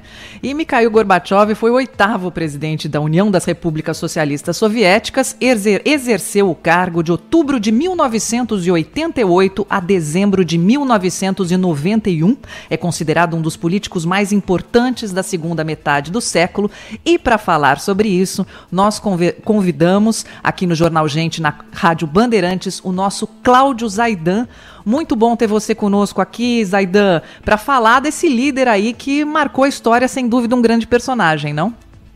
Saudações, Sônia, para todos os amigos aí da bancada, todo mundo que está acompanhando a Bandeirantes. Bom, o Gorbachev, ele muitas vezes é tratado no Ocidente como uma figura espetacular, ele é bem quisto no Ocidente, muito diferente dos seus antecessores, né? Geralmente eram líderes sisudos, sombrios. O Gorbachev era afável, sorridente e conseguiu o que pouca gente imaginava, uma amizade com Ronald Reagan, aquele que chamava a União Soviética de Império do Mal. Agora, na Rússia, ele é detestado. Os russos, majoritariamente, detestam Gorbachev, porque o colapso da União Soviética ele precede um período terrível para os russos, né, de caristia, de perda de empregos, serviços públicos que funcionavam em alguma medida, deixaram de funcionar. Houve um caos no período pós-soviético, particularmente na Rússia, né, quando há desintegração das 15 repúblicas que formavam a União Soviética. E ele há uma outra uma outra análise que me parece completamente simplista e até infantil, a de que Gorbachev solitariamente chegou ao poder, desembarcou no poder em 85 e resolveu acabar com aquilo. Resolveu acabar com o Império Soviético. Primeiro com a Glasnost, depois com a Perestroika, ou seja, a Glasnost é abertura política, a Perestroika era uma reestruturação econômica. Mas que já tinha o objetivo de acabar com o Império Soviético. É, e fez isso solitariamente e ninguém tinha o que fazer para contrariá-lo. Isso é uma grande bobagem, né? O Gorbachev era alguém do sistema, ele em 1971 ele já estava no Comitê Central, depois vai para o Politburo, ninguém ia do Comitê Central para o Politburo, sem absoluta confiança de seus pares, sem apoio de seus pares. E é bom lembrar que quando morre o Brezhnev, Brezhnev morre em 82. Brezhnev havia ficado 18 anos no poder. Chegou em 64 num golpe que derrubou o ali o Khrushchev, fica 18 anos no poder e quando ele morre, você tem dois líderes que ficam pouquíssimo tempo. O Andropov fica 15 meses, o Chernenko fica 13 meses, porque já estavam preparando o Gorbachev para chegar ao poder. Eles precisavam de uma transição. Colocaram duas pessoas doentes, todo mundo sabia que eles não viveriam muito tempo. Primeiro o Andropov, ele morre, vem o Chernenko, morre, e aí chega o Gorbachev. A ideia de uma abertura política e de uma reestruturação econômica era uma decisão do partido. Só que eles não conseguiram controlar os acontecimentos. Porque quando há abertura política, as diversas nacionalidades começam a reivindicar independência. Aproveitam a abertura política, a falta de uma repressão do Estado, e começam a reivindicar a secessão. E a reestruturação econômica provoca uma bagunça tremenda, porque não havia capitalistas na União Soviética. Quem iria investir? Quem iria assumir atividades privadas? Seria necessário buscar capital estrangeiro. O que a China fez, o que o Deng Xiaoping fez, ele começa em Xangai e depois expande para a China a entrada do capital estrangeiro e transformou a China. Então, o Gorbachev, na verdade, perdeu o controle do processo que ele havia iniciado. E depois ele se torna presidente mesmo da União Soviética, já no fim, em 1990. Ele era secretário-geral do Partido Comunista, que era quem mandava desde os tempos do Stalin. Por, por ter sido o secretário-geral do partido, o Stalin ele deu a esse cargo uma aura né, de o um mais importante cargo dentro da União Soviética. Então, quando morre o, o, o Brezhnev, o partido já havia decidido fazer essa mudança, essa abertura, essa reestruturação. Só que depois eles perderam o controle e há o colapso da União Soviética, que o Putin chama de a maior tragédia do século XX. Ô Zaidan, entrando nesse ponto aí, bom dia para você, o Pedro. Bom dia, Pedro. É, eu queria saber de você exatamente isso. O Gorbachev, no fim da vida agora, mas claro, como uma das principais lideranças mundiais do século XX, com toda essa história e bagagem que você conta, era um crítico né, ao governo do Vladimir Putin. Qual era o peso que isso tinha é, por lá, para a região, até para esse confronto da Rússia com a Ucrânia que nós ainda estamos acompanhando? É, a, o posicionamento né, de uma liderança que ganhou prêmios internacionais, o mais importante deles da paz. Qual é a, a relevância né, que o, que o Gorbachev teve depois que deixou o poder com os seus comentários, as suas opiniões. Porque você sabe, né, Zaida? Tem político que deixa o poder e tem a sua importância ainda com os seus posicionamentos. Tem aqueles que ficam apenas para a história e já é, não tem mais nenhum tipo de influência. Ele tinha influência em, na política russa ainda de alguma maneira? Nenhuma, Pedro. Nenhuma, porque a popularidade dele era baixíssima. O Gorbachev, inclusive, tentou apoiar algumas lideranças políticas e isso resultou em nada o povo russo, majoritariamente, detestava Gorbachev. E o Putin é uma figura popularíssima. Né? O Putin, quando ele perdeu popularidade porque fez uma reforma da Previdência, ele caiu de 80% para 60% de apoio. Claro, a gente deve sempre relativizar os números divulgados na Rússia, mas eh, pesquisas de institutos internacionais mostram que a popularidade dele nunca foi abaixo de 60%. O Gorbachev, uh, quando houve a menção de que ele poderia ser candidato à presidência russa, ele apareceu com 3% de apoio. 3%. O general Lebed, que morreu estranhamente, algo que o Putin nunca conseguiu explicar, e que nunca foi político, ele tinha o quíntuplo da popularidade do Gorbachev. Definitivamente, as opiniões dele, contrárias a Putin, você tem toda a razão, contrárias à invasão da Ucrânia, mas irrelevantes para o povo da Rússia. Eles não consideravam, desde o colapso da União Soviética, eles nunca mais consideraram a opinião de Gorbachev. No Ocidente é outra coisa. Palestras, recepções, um líder muito bem quisto. As pessoas no Ocidente gostavam de Gorbachev. Na Rússia, não. Eles detestam Gorbachev. E sabe, ontem, quando eu acompanhei aqui na Rádio Bandeirantes a notícia sobre a morte de Mikhail Gorbachev aos 91 anos, lembrei, Zaidan, é, e acho que é, todos nós aqui temos algum, alguma lembrança sobre esse momento ali tão importante da história, que foi o momento do, do fim da União Soviética e do fim do comunismo como se conhecia naquele momento também. Não é? Ele deixou de existir como algo viável, já não era viável há muito tempo, mas aí isso foi explicitado para o mundo, porque naquela época também é bom lembrar que a informação não era tão disponível como é hoje, não é, Pedro? Você não tinha oh. um Google ali para fazer não. uma pesquisa e saber. Eu estava no era ensino telex, médio. É, eu estava no ensino médio, Sônia, e aí teve ali um simulado para a prova de vestibular. Eu acho que eu estava no segundo ano do ensino médio. E caiu na prova do simulado é, qual é o significado das palavras perestroika e glasnost, né? Eu nunca tinha ouvido falar daquilo. Falei, Deus do céu, o que, que é isso aqui? Bem, nem eu, nem ninguém na classe, ninguém sabia o que era. E a professora depois deu uma bronca na gente, porque ela falou assim: escuta, vocês têm que saber isso aqui, não é para o vestibular, mas é para a vida, porque isso aqui está mudando o mundo e vocês não estão percebendo. Nunca vou esquecer. Falei, saí da aula, falei, preciso descobrir o que, que história é essa? O que é que está acontecendo aqui nesse momento que eu não sei que vai mudar o mundo? Foi isso, né? Foi a, a política de reformismo ali de Gorbachev que fez com que a divisão de forças no mundo não acontecesse mais como acontecia naquele momento. Sem dúvida, Thaís. É um acontecimento gigantesco, né? É o colapso de um império.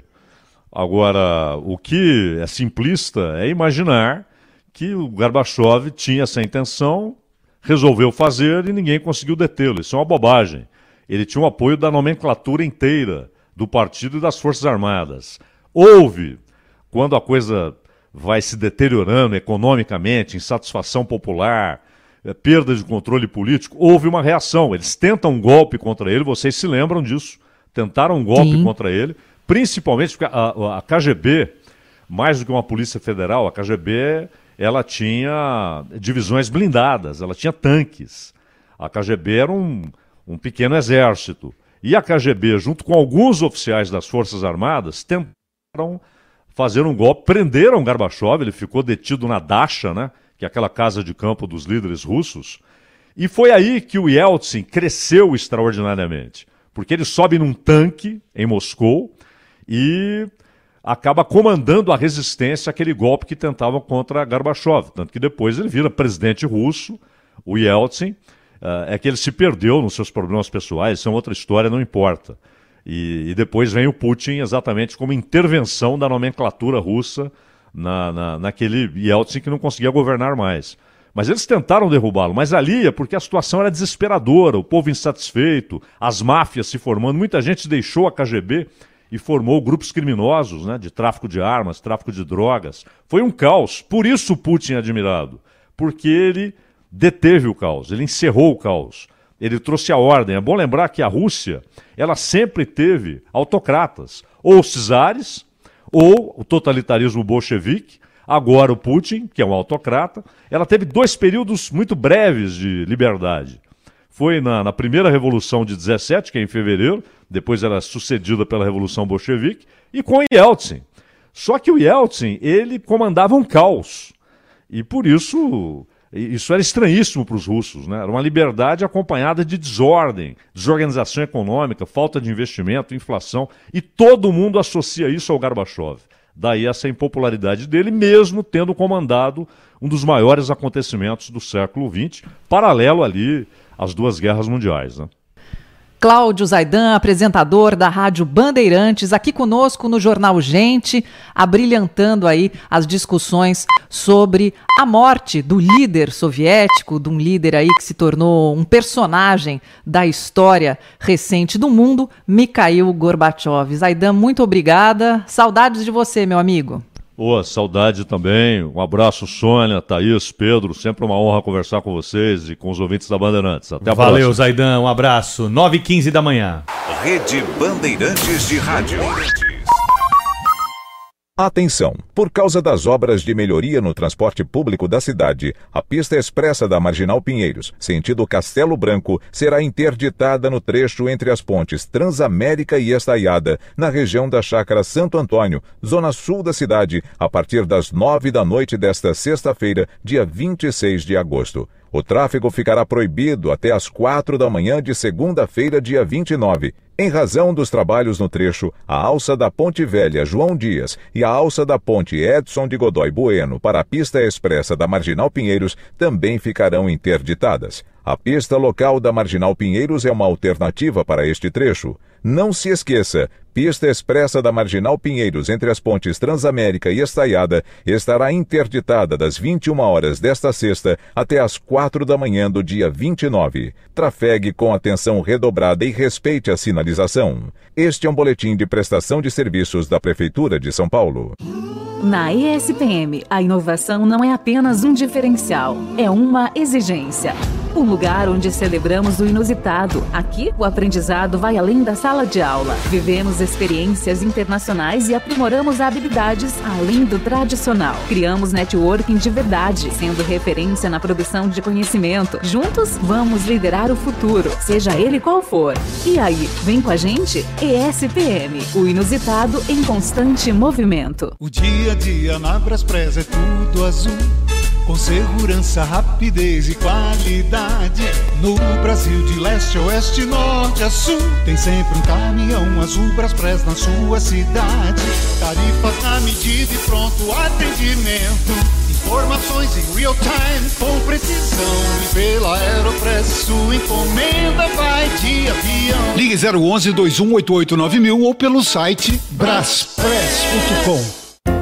Tem Patriane em São José dos Campos, na charmosa Vila Ema, com o melhor e mais moderno duas suítes da região. O prédio é tão tecnológico que tem até fazenda solar e vaga para carro elétrico. A planta é show, com 87 metros quadrados, varanda com churrasqueira a carvão, área de serviço separada da cozinha e muito mais. É o melhor e mais moderno lançamento de duas suítes em São José dos Campos, na Vila Ema. Visite o maravilhoso decorado e compare. Construtorapatriane.com.br Nessa casa tem goteira.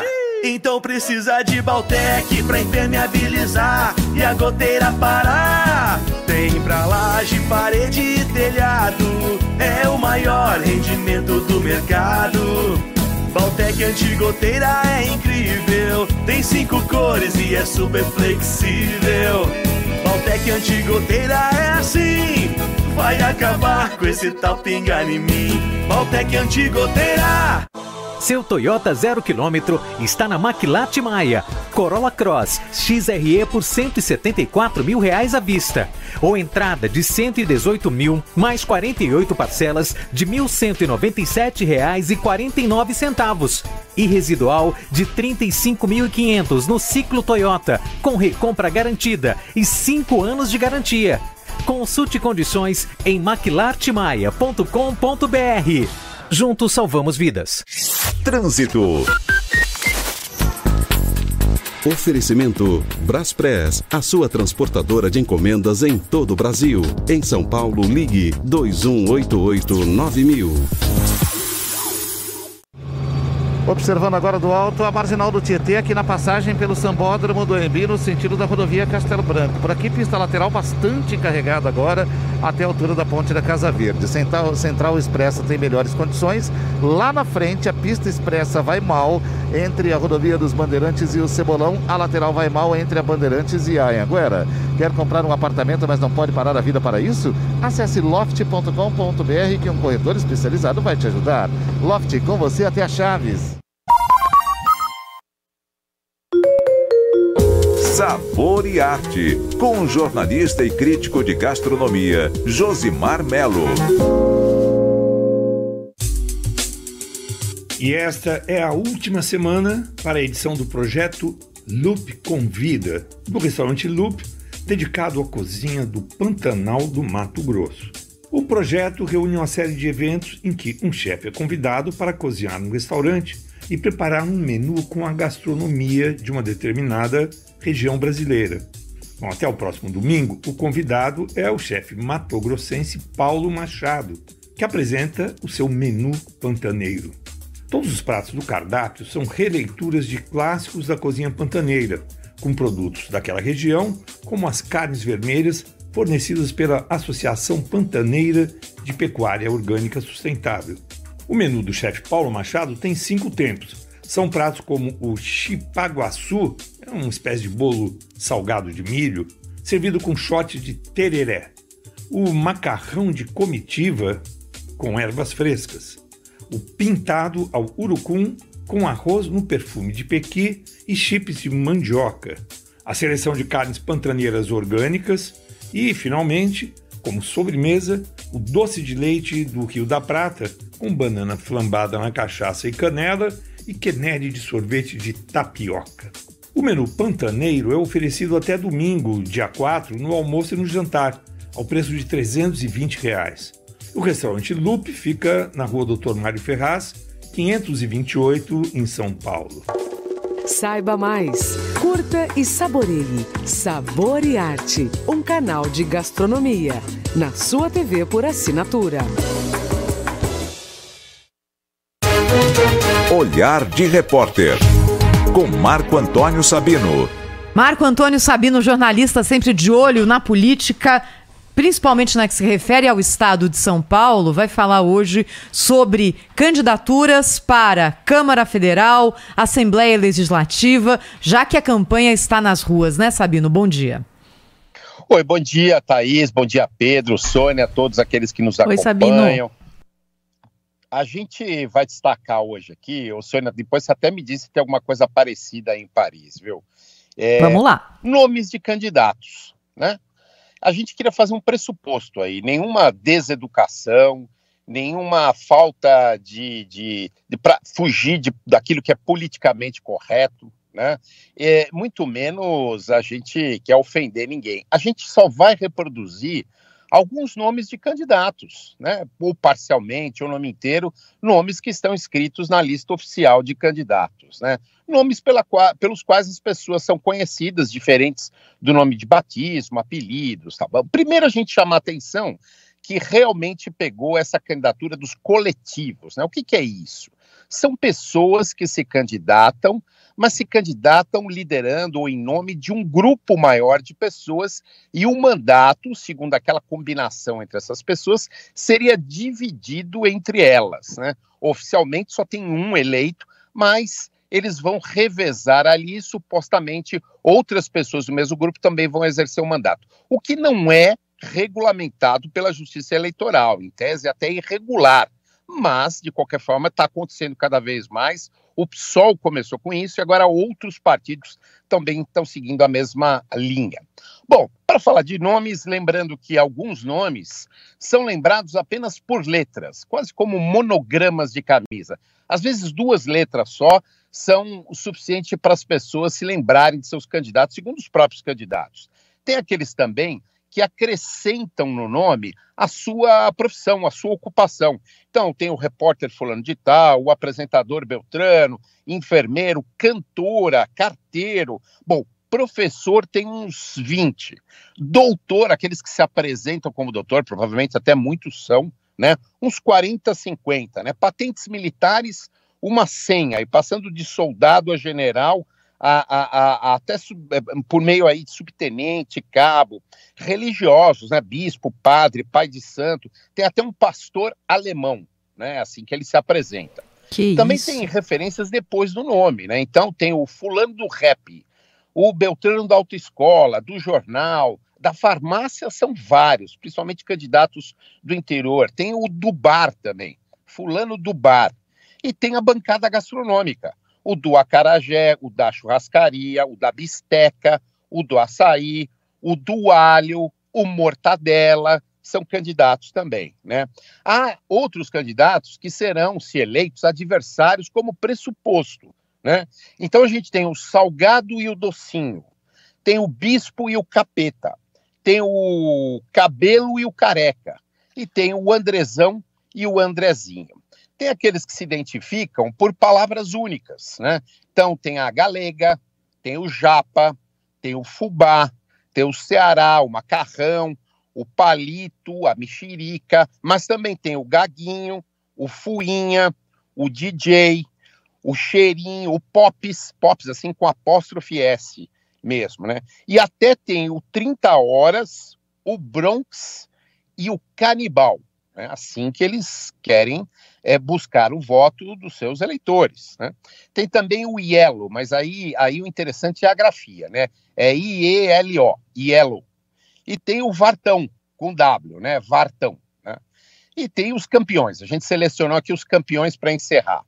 É o Zé Minhoca, é uma pessoa que se apresenta exatamente assim, não tem mais não vai mais nada na urna ali para identificá-lo. É o sobrinho do Maluf, tem o Coringa Reaça, tem o som da Mil Grau, é assim que ele se identifica. Tem um outro aqui que realmente me chamou a atenção, olha só como ele se identifica. Meu nome é. É assim que as pessoas vão escolher ou não é, esse candidato. Tem a ativista do amor e tem, me perdoem agora, mas tem o seu Toba, o Kid Bengala e o Bosta. Esses são candidatos aí que vão estar nas urnas como opção para os eleitores. Que isso, Sabino? Olha, eu posso te dizer aqui rapidamente que não tem isso na França mesmo. Isso não tem, assim como também não tem auxílio paletó, não tem verba de gabinete, não tem mordomia. Aqui, se você quer ser candidato, tem que ser com o seu nome mesmo, seu nome e sobrenome, e também está disposto a fazer algo pelo povo. Ô, Sabino, você que frequentou muita Assembleia Legislativa, se um deputado vira pro outro e falou, ô seu bosta, isso não entra como Gente, que decoro isso? parlamentar? Como é que vai ser no caso desse, desse ilustre parlamentar se ele for eleito aí, hein, Sabino?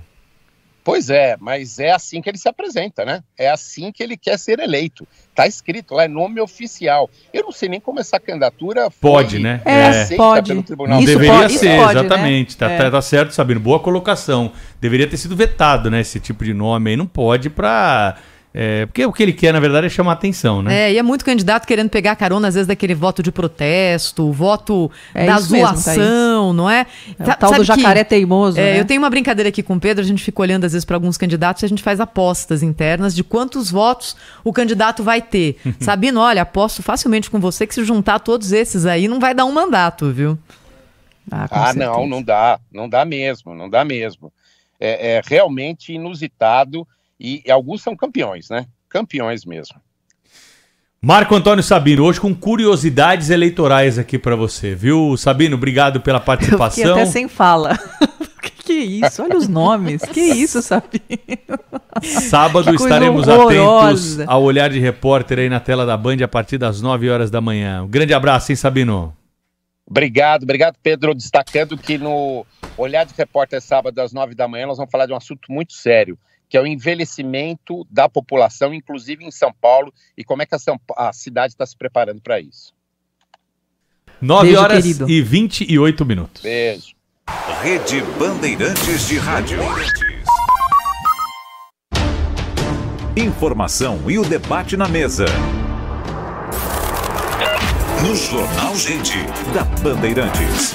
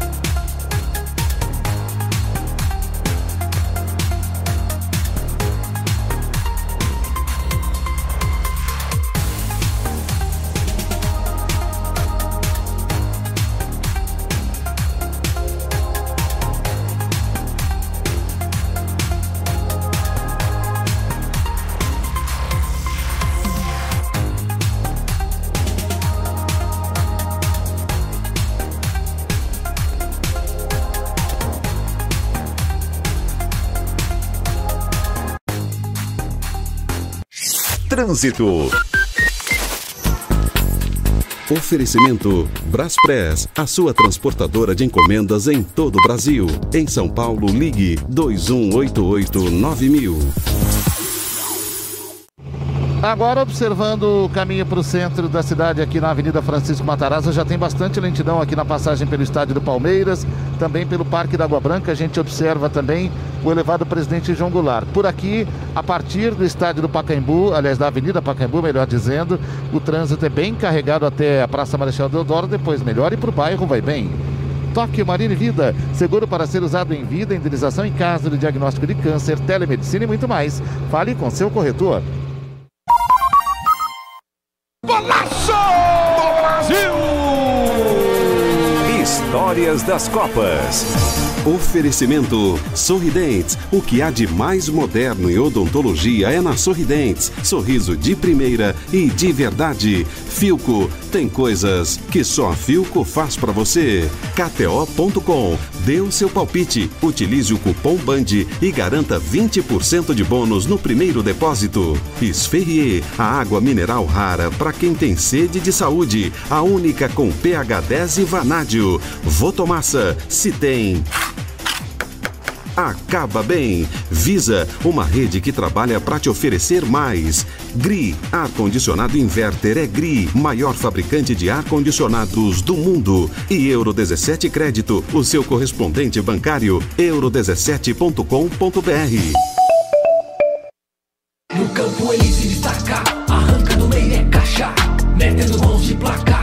pareceu tão fácil ganhar uma Copa do Mundo. Depois do pentacampeonato em 2002, a seleção brasileira chegou na Alemanha em 2006 com o elenco mais estrelado da competição. Além de contar com o então atual melhor do mundo Ronaldinho Gaúcho, o time comandado por Parreira ainda contava com Ronaldo Fenômeno, Adriano, Cafu, Roberto Carlos e o futuro melhor do mundo Kaká. Ronaldo, Adriano, Bruxo e Kaká. Olha o nível do time. A estreia contra a Croácia não foi nem um pouco fácil, dando mostras que não se ganha uma Copa de véspera. E foi justamente do até então camisa 8 que saiu o primeiro gol da seleção na Copa. Ele é bom moço, mas não perdoa o adversário. Ronaldo vai no comando, Kaká vem de trás. Do jovem de 2002 para o maduro Kaká de 2006, com o José Silvério na Rádio Bandeirantes. Tocou pra Kaká, dominou no comando, ajeitou, bateu e que golaço! Viu, Cafu ajeitou, ele dominou, fintou, viu o goleiro adiantado, pegou de perna esquerda por cima dele. Um golaço! Bandeirantes, a rádio de todas as Copas. A emoção, mais uma vez, vai contagiar. Vamos rumo à Copa do Mundo da FIFA Qatar 2022. Rádio Bandeirantes. Aqui você se informa. Jornalismo. Jornal Gente. Bandeirantes. São 9 horas e 33 minutos. A repórter Ana Paula Rodrigues está no Jornal Gente, aqui no estúdio conosco, para trazer um assunto importante: violência dentro do metrô de São Paulo. Fala, Ana, bom dia. Oi, Pedro, bom dia. Bom dia a todos do Jornal Gente. Aquela preocupação, né? A gente costuma se sentir mais seguro dentro de estações do metrô porque tem segurança, mas isso tem mudado e assustado passageiros. Inclusive, ontem houve um arrastão que está sendo investigado pela polícia dentro da estação Tatuapé, da linha 3 vermelha. As primeiras informações são de que um grupo de sete estudantes foi abordado por três assaltantes na plataforma. As vítimas foram obrigadas a entregar os celulares e embarcar em um dos trens enquanto os criminosos fugiam a pé. A Secretaria de Segurança Pública confirmou o caso, afirmou que há um boletim de ocorrência registrado e o caso está sob investigação e que as vítimas serão chamadas para prestar depoimento nos próximos dias. É o segundo caso de assalto dentro de estações do metrô só nessa semana. Na tarde da segunda-feira, um jovem de 16 anos foi rendido também por três criminosos armados na plataforma da estação Conceição da linha 1 Azul. Eu conversei com a Christian Lene Carvalho, que é a mãe do Pedro, desse jovem de 16 anos. Ela contou que o filho tinha acabado de comprar o celular com o salário do primeiro emprego dele como jovem aprendiz, mas quando ele viu que os criminosos estavam armados, ele não reagiu. Quando ele desceu para a plataforma, desceram mais três rapazes juntos, junto com ele. E aí eles perguntaram, pediram informação, qual era o sentido do Tucuruvi. E aí começaram a perguntar se ele tinha celular, qual era a marca, aí já ficou assustado. Aí eles encurralaram ele, falaram que era pra ele passar o celular, mostraram a arma, ele entregou o celular, pediram as senhas, ele entregou as senhas, ele entrou dentro do trem, viu os caras indo embora, parou na estação de saúde e lá ele pediu ajuda pros guardas. Bom, sobre o arrastão da noite de ontem, o metrô informou que colabora com as autoridades na investigação e pede que qualquer caso de segurança seja comunicado imediatamente a um funcionário ou a um dos seguranças nas estações.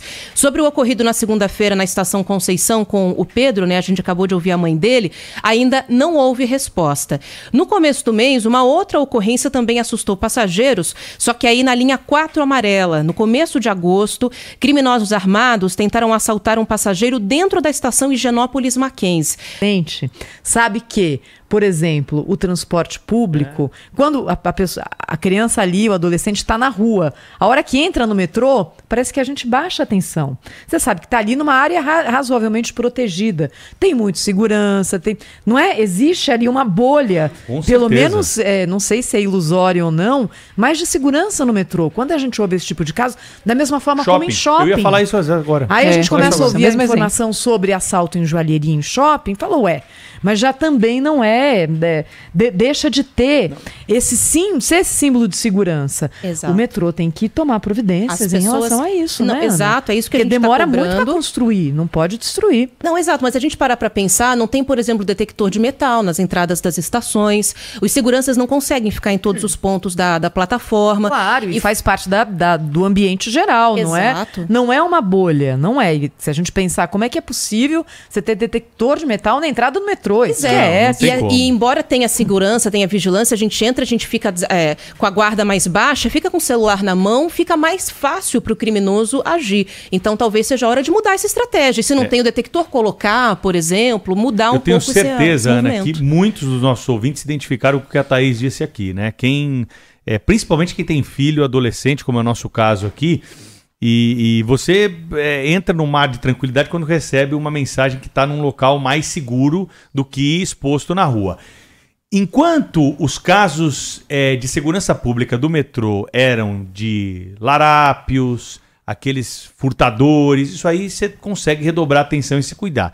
Agora, esses casos denunciados pela Ana tem violência, tem ameaça. Tem arma, arrastando, Arma. diferente. é um Arma, grau gente. diferente de violência. É um grau diferente de violência. Então é por isso que a gente precisa mudar é, rapidamente né, essa situação e trazer mais segurança de volta para dentro do transporte público. Afinal de contas, é, o passageiro né, tá pagando a passagem ali cara, precisa se transportar e precisa ter segurança dentro do metrô. Então é, tem muita câmera, as entradas e saídas do metrô elas são controladas. Esse é um ponto que a polícia tem, por exemplo, diferente da rua, né? Onde o sujeito tem um leque de opções aí para fugir, para escapar das autoridades. É um ambiente controlado, então precisa se cobrar mais segurança pública aí. Tenho certeza que a Ana Paula Rodrigues vai ficar em cima desse assunto até a gente trazer novidades a respeito de aumento de efetivo e políticas que possam é, impedir a ação dos criminosos dentro dos vagões do metrô de São Paulo. Vamos sim, fechado. Valeu, Ana Paula. Valeu, gente. São 9 horas e 40. Não, são 9 horas e 40 minutos. Rede Bandeirantes de Rádio.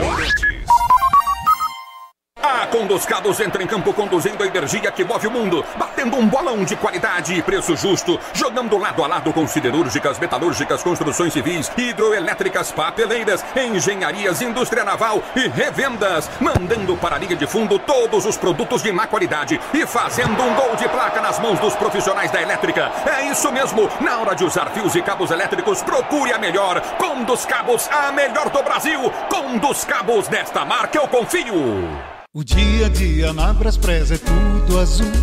Com segurança, rapidez e qualidade. No Brasil, de leste a oeste, norte a sul. Tem sempre um caminhão azul Braspress na sua cidade. Tarifas na medida e pronto atendimento. Informações em real time com precisão. E pela Aeropress, sua encomenda vai de avião. Ligue 011 2188 9000 ou pelo site braspress.com. Tá, tá, tá na sua vida, tá no. Preço baixo para abastecer sua casa ou seu comércio só no Tenda Atacado. Ofertas desta quarta. Batata lavada, 2,49 o quilo. Cerveja Pilsen Taipava lata 350 ml, 2,19. Feijão carioca tipo 1 que caldo pacote 1 quilo, 7,49. Acesse ofertas.tendaatacado.com.br e veja mais ofertas para a sua região. Tá na sua vida, tá no Tenda. Beba com moderação. A Stuttgart Porsche mantém sua tradição graças à qualidade em atendimento e serviços. Com nove unidades no país, trazemos novidades para os entusiastas e apaixonados pela marca. Nossos centros técnicos possuem tecnologia de ponta e profissionais altamente qualificados. Somos excelência, somos experiência, somos Stuttgart. 25 anos como sua referência Porsche. 2022, 100 anos do rádio no Brasil. Uma homenagem da AESP ao veículo que sempre vai estar ao seu lado. O rádio nasceu da pesquisa e descoberta de vários inventores e idealistas pelo mundo afora, e o mérito de sua invenção foi disputado por todos eles. Em 1901, o italiano Guglielmo Marconi realizou um experimento que lhe rendeu um prêmio Nobel de Física. Marconi enviou sinais radiotelegráficos da Inglaterra que foram ouvidos claramente na costa norte-americana. Quatro décadas depois, a Suprema Corte dos Estados Unidos concedeu ao sérvio Nikola Tesla o mérito de experimentos iniciais por seus estudos e patentes com ondas de rádio. O Brasil também entra na disputa. O padre e cientista Landel de Moura é reconhecidamente um dos pioneiros na transmissão de som sem fio. Rádio, 100 anos no Brasil, sempre ao seu lado. AESP, sempre ao lado do rádio. Durante o período de propaganda eleitoral, das 7 às 7h25 da manhã e do meio-dia ao meio-dia e 25, você escolhe ficar bem informado ouvindo a Bandeirantes nas plataformas digitais. No YouTube, Rádio Bandeirantes Oficial, no site radiobandeirantes.com.br e também na nossa página no Facebook. E se você preferir, tem ainda o aplicativo Bandplay, que você baixa na loja de aplicativos do seu smartphone. Você não perde nada, você por dentro de tudo, no digital da sua Rádio Bandeirantes. Trânsito. Oferecimento Braspress, a sua transportadora de encomendas em todo o Brasil. Em São Paulo, ligue 2188-9000. Helicóptero Bandeirantes agora aqui na Radial Leste. Caminha para o centro, tem trânsito lento, desde a passagem pelo metrô Vila Matilde até a Avenida Aricanduva. Também está ruim no metrô Carrão e no viaduto Pires do Rio. Aí melhora um pouquinho e a lentidão mais pesada volta aqui no viaduto Bresser até o Parque Dom Pedro II, mas aí tá bem ruim mesmo. Para o bairro, condição de trânsito boa. Vamos juntos combater as informações falsas. O WhatsApp tem parceria com o TSE e organizações de checagem de fatos para você ter fontes confiáveis sempre à mão. 9 horas e 43 minutos. Morreu ontem em São Paulo o jornalista Newton Flora. O velório do jornalista acontece hoje no cerimonial Paquembu, que fica na Avenida Paquembu, 1255, na capital paulista, até o meio-dia. Depois do meio-dia, a saída do corpo para o crematório da Vila Alpina, onde será cremado na sequência. Newton Flora, repórter, jornalista, trabalhou por mais de 30 anos na Rádio Bandeirantes. No começo do ano de 1965, integrando a equipe de titulares da notícia. Teve o privilégio de ser o único repórter do programa O Trabuco, com Vicente Leporassi, além de participações por muitos anos no Pulo do Gato com José Paulo de Andrade. Também trabalhou nas rádios América e Trianon. Noticiamos aqui na Rádio Bandeirantes o falecimento do nosso colega jornalista Newton Flora. Rádio Bandeirantes. Tóquio Marine, uma seguradora completa para você ir mais longe. Fale com seu corretor. Tóquio Marine, traz agora. Indicadores econômicos. Nos números desta quarta-feira, dólar comercial vale agora 5,15, em alta de 2,4% em relação a ontem. O Ibovespa fechou na terça em queda de 1,6%. Só o seguro Tóquio Marine Riscos Cibernéticos vem com a cobertura resolvedora. Isso significa que E se hackers atacarem a minha empresa? resolve, E interromperem minhas vendas? resolve, E vazarem dados dos clientes? Resolve. E eu for processada por isso? Fica tranquila, resolve. Ah, gostei. Seguro Toque Marine e Riscos Cibernéticos. Cobertura em caso de ataque cibernético com suporte técnico especializado. Toque Marine Seguradora. Vale com seu corretor. O registro do produto é automático e não representa aprovação ou recomendação por parte da SUSEP. Bandeirantes. Em sua defesa. Ao seu lado. Sempre. Repórter Bandeirantes é um oferecimento de Grupo Souza Lima. Eficiência em Segurança e Serviços. Repórter Bandeirantes. 9 horas 45 minutos e cônsul alemão acusado de crime brutal é solto e volta para a Alemanha. As informações do Rio de Janeiro com o Cristiano Pinho. Réu por homicídio com dolo eventual quando se assume o risco de matar, triplamente qualificado contra o próprio marido, o cônsul alemão Uwe Herbert Hahn mandou mensagens para uma testemunha fazendo ameaças. O diplomata voltou para a Alemanha depois que teve a prisão relaxada pela Justiça do Rio. Na conversa apresentada ontem à Polícia Civil, Uwe Herbert Hahn aparece dizendo que estava em segurança, mas a testemunha não. No diálogo, o homem responde que o cônsul matou o belga Walter Henri Maximilian Biot e aterrorizava a vítima. De acordo com agências internacionais, o diplomata agora será investigado pelo Ministério Público de Berlim. A Justiça do Rio expediu um novo mandado de prisão preventiva e solicitou a inclusão do nome de Uve na lista da Interpol. Agora nós vamos para Brasília com o repórter Ângelo Nascimento. O Tesouro Nacional anunciou que o governo quer discutir com a sociedade a partir de setembro a flexibilização na regra do teto de gastos, que limita o crescimento das despesas da União à inflação do ano anterior. Segundo o governo, a ideia é permitir que o teto seja aliviado à medida em que a dívida pública diminuir. A mudança na regra do teto já vem sendo defendida pelos dois candidatos mais bem colocados na eleição deste ano o ex-presidente Luiz Inácio Lula da Silva e o presidente Jair Bolsonaro. Já o envio da proposta ao Congresso ainda está indefinido, mas certamente será após as eleições. O prazo de envio será discutido junto ao ministro da Economia, Paulo Guedes. Bandeirada com Reginaldo Leme.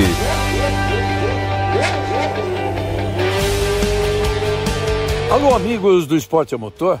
Se Max Verstappen disparou de vez na liderança do Mundial, a disputa atrás dele está muito equilibrada. Com o segundo lugar na Bélgica, o Sérgio Pérez agora é o novo vice-líder do campeonato. Mas Charles Leclerc não está longe. Ele vem cinco pontos atrás do mexicano, ansioso, claro, por reagir. Só que Carlos Sainz, da Ferrari, com o terceiro lugar, ficou agora apenas 15 pontos atrás do companheiro Leclerc um ponto à frente de George Russell. A Mercedes, que não foi bem, ainda viu George Russell chegar em quarto, mas está a 21 pontos da vice-liderança de Pérez. E quem se afastou mais ainda da disputa foi Lewis Hamilton, com o erro na primeira volta em Spa. Ele está 45 pontos atrás do vice-líder Sérgio Pérez. O negócio é o seguinte: a solução completa para o seu negócio é a Souza Lima. E com a Souza Lima, o negócio é inovação. E aqui não tem esse negócio de ser tudo igual, não. As soluções são sob medida, de segurança, limpeza e outros serviços. E é um ótimo negócio em valores, sempre alinhado aos valores do seu negócio. E esse negócio de terceirização deixa que a gente resolve. O nosso negócio é fazer o seu negócio melhor. Negócio fechado? Grupo Souza Lima. Soluções completas para o seu negócio. Se você tem uma empresa, a Claro tem tudo para o seu negócio, tudo mesmo. Assim, a sua empresa está sempre pronta para aproveitar todas as oportunidades de aumentar suas vendas. Comece agora. Assine 350 mega da internet fixa mais estável com Wi-Fi Plus e proteção digital por apenas R$ 94,90 por mês. Ligue para 0800 720 1234 ou acesse claroempresas.com.br/barra internet para conhecer tudo isso e muito mais. Claro, sua empresa merece um novo. Rede Bandeirantes de Rádio. Repórter Bandeirantes. Rede Bandeirantes de Rádio. Informação e o debate na mesa. No Jornal Gente, da Bandeirantes.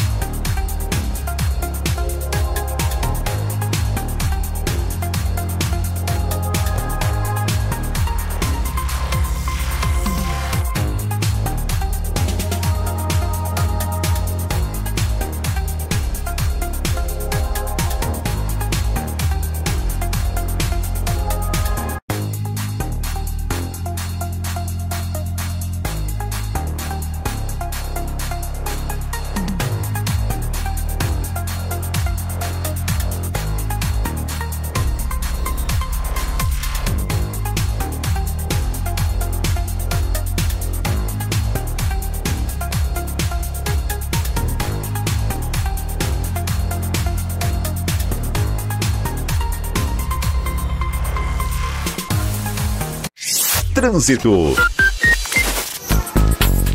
Oferecimento Braspress, a sua transportadora de encomendas em todo o Brasil. Em São Paulo, ligue 2188-9000. Corredor Norte-Sul para Congonhas, com lentidão da Praça Campo de Bagatelle até a Avenida do Estado, depois da FATEC até a chegada ao viaduto Beneficência Portuguesa, já na 23 de maio. Para Santana, entre o aeroporto de Congonhas e a Avenida Jandira tem lentidão, e do viaduto 11 de junho até o Parque Ibirapuera também. Depois dali a condição melhora bem. Semana do Brasil é na Fast Shop. Aproveite já as ofertas antecipadas e garanta os produtos das melhores marcas com até 40% de desconto. Baixe agora o app da Fast. Jornalismo. Jornal Gente. Economia e Mercado. Com Juliana Rosa. Juliana Rosa, ao vivo aqui na Rádio Bandeirantes, com dados sobre o desemprego e dados promissores, não é, Juliana? Bom dia. Bom dia, Thaís. Bom dia para você, ouvinte. Queda da taxa de desemprego no país, mais um dado positivo do mercado de trabalho. A taxa de desemprego, divulgada agora de manhã pelo IBGE, pela pesquisa da PNAD, a Pesquisa Nacional por Amostra de Domicílios, mostra uma taxa de desemprego que cai de 10,5% no trimestre encerrado em abril para 9,1% em três meses, encerrado em julho. Isso significa, Thaís, que em três meses o Brasil teve é, uma inserção no mercado de trabalho 2 milhões e 200 mil brasileiros. É o contingente de pessoas a mais ocupadas. E com isso, a gente vê aqui por dentro dos números que há uma recuperação tanto do emprego com carteira assinada, do emprego sem carteira assinada e do emprego por conta própria também. Também fica mais evidente que a recuperação está bastante disseminada por regiões do país e por atividades econômicas também. Há contratações no comércio, no setor de serviços, na indústria, alguns segmentos também como educação, saúde. Isso tudo é, reflete, Thaís, é, é, principalmente, claro, a reabertura né, na, nesse primeiro semestre do ano, depois da pandemia, mas também é, famílias de alta renda que conseguiram guardar dinheiro durante a pandemia, não puderam viajar, por exemplo, e fizeram uma poupança. Então, a gente vê segmentos de alta renda que impulsionaram a economia, impulsionaram o emprego com viagens, com restaurantes, com consumo de entretenimento, e é o setor de serviços que mais gera emprego no país. A reforma trabalhista, tá aí, segundo um dos maiores especialistas em trabalho, professor José Márcio Camargo, me disse que também favoreceu a reinserção de pessoas no mercado de trabalho na medida que favoreceu negociações é, caso a caso para poder é, favorecer as contratações. Agora, é, por outro lado, favoreceu a, as contratações por salários menores. Então, se por um lado a gente vê que em um ano e meio ele chama atenção, o economista, é, a inserção de praticamente 15 milhões a mais de pessoas no mercado de trabalho, que é um recorde histórico. Por outro lado, a gente vê que a renda média do brasileiro está em queda em relação a um ano atrás, Thaís. A renda média do brasileiro está em 2.693 reais. Então, a gente tem aí essa notícia favorável, que é o fato de que o mercado de trabalho continua reagindo e a expectativa é que continue o mercado de trabalho favorável, embora num ritmo aí um pouco é, é, não tão forte quanto no começo do ano, mas ainda a expectativa dos especialistas agora com o Auxílio Brasil Maior, é, com o Auxílio Caminhoneiro, com os incentivos do governo agora terceiro trimestre, a gente continue vendo o mercado de trabalho e a taxa de desemprego em queda aí nos próximos meses, Thaís. É isso aí, Juliana Rosa, com as notícias da economia aqui no Jornal Gente da Rádio Bandeirantes. Obrigada, Ju. Um beijo, até a próxima. Um beijo, até. E às 9h55, como todos os dias, para fechar o Jornal Gente, Ricardo Capriotti está chegando com a informação do esporte, né, Capri? Bom dia. É isso aí, Thaís. Bom dia a você e a todo mundo que está com a gente. Informação para o palmeirense, não é? Que está preocupado depois do jogo de ontem contra o Atlético Paranaense. A derrota, a vitória do Furacão por 1 a 0, porque agora o Palmeiras terá que vencer o jogo da volta na próxima semana, atuando no Allianz Parque. Terça-feira que vem, nove e meia da noite, Palmeiras recebe o Atlético Paranaense. Empate dá a classificação ao Atlético, vitória por um gol de diferença. Uh, leva a decisão para as penalidades máximas. Se o Palmeiras quiser evitar o sufoco, que passou, por exemplo, nas quartas de final, não é, Thaís? Contra o Atlético Mineiro, quando decidiu também a vaga na semifinal no Allianz Parque, avançando nos pênaltis contra o Galo. Se quiser evitar isso, tem que vencer por dois ou mais gols de diferença o time do Atlético. Mas a gente viu ontem um Palmeiras com dificuldades, não jogou bem o time do Palmeiras, teve dificuldades. A bem da verdade, teve uma chance real de gol ali no comecinho da partida com o Flaco Lopes que perdeu, desperdiçou uma oportunidade grande ali. Aliás, por falar nisso, né, o Abel Ferreira depois do jogo lamentou essa e, segundo ele, outras oportunidades que o Palmeiras perdeu. Vamos acompanhar.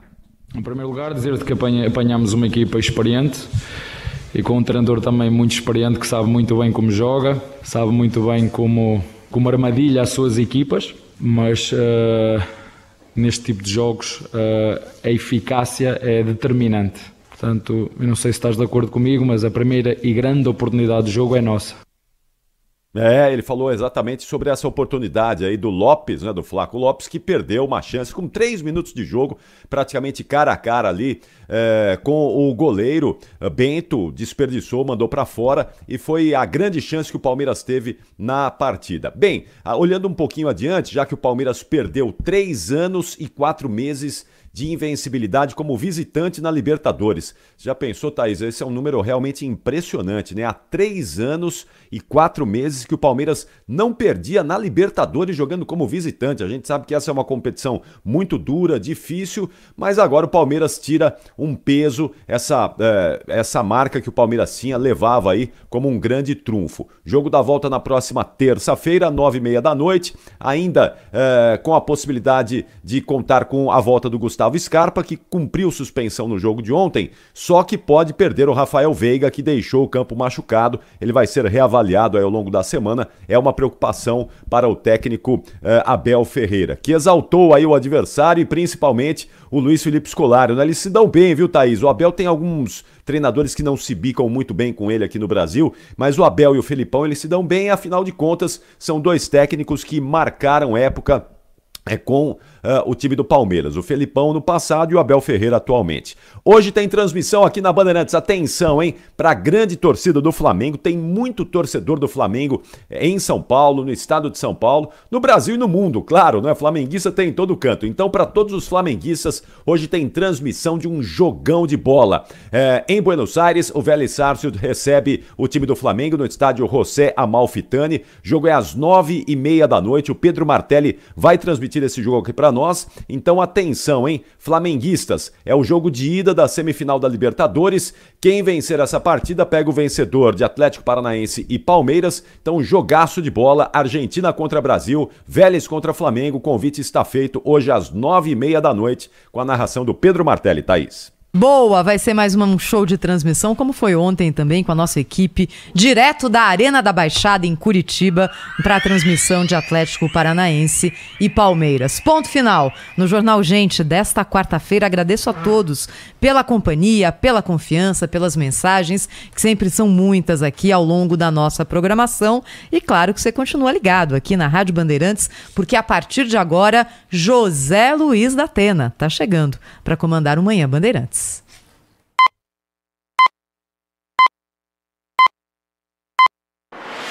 Essa é a Rádio Bandeirantes. Fechada com você. Fechada com a verdade. Manhã Bandeirantes. Notícia, Notícia e opinião. opinião. Apresentação: José Luiz da Atena. Agora, no ar. Bom dia, meus amigos e minhas amigas do um complexo de emissoras de rádios do país. Aqui é a Rádio Bandeirantes Aqui é a pedra fundamental de tudo, aqui onde tudo começou. Bom, é, é claro que nós temos uma excelente analista, fantástica analista é, de economia, né? mas eu acho que o Brasil continua desarrumado que nem meu cabelo aqui. Eu não consigo. É, é, claro que a Juliana pega esses dados com economistas, com institutos com, de, de, de, confiáveis e tal, Mas eu não tô vendo esse Brasil que os caras estão passando aí, não.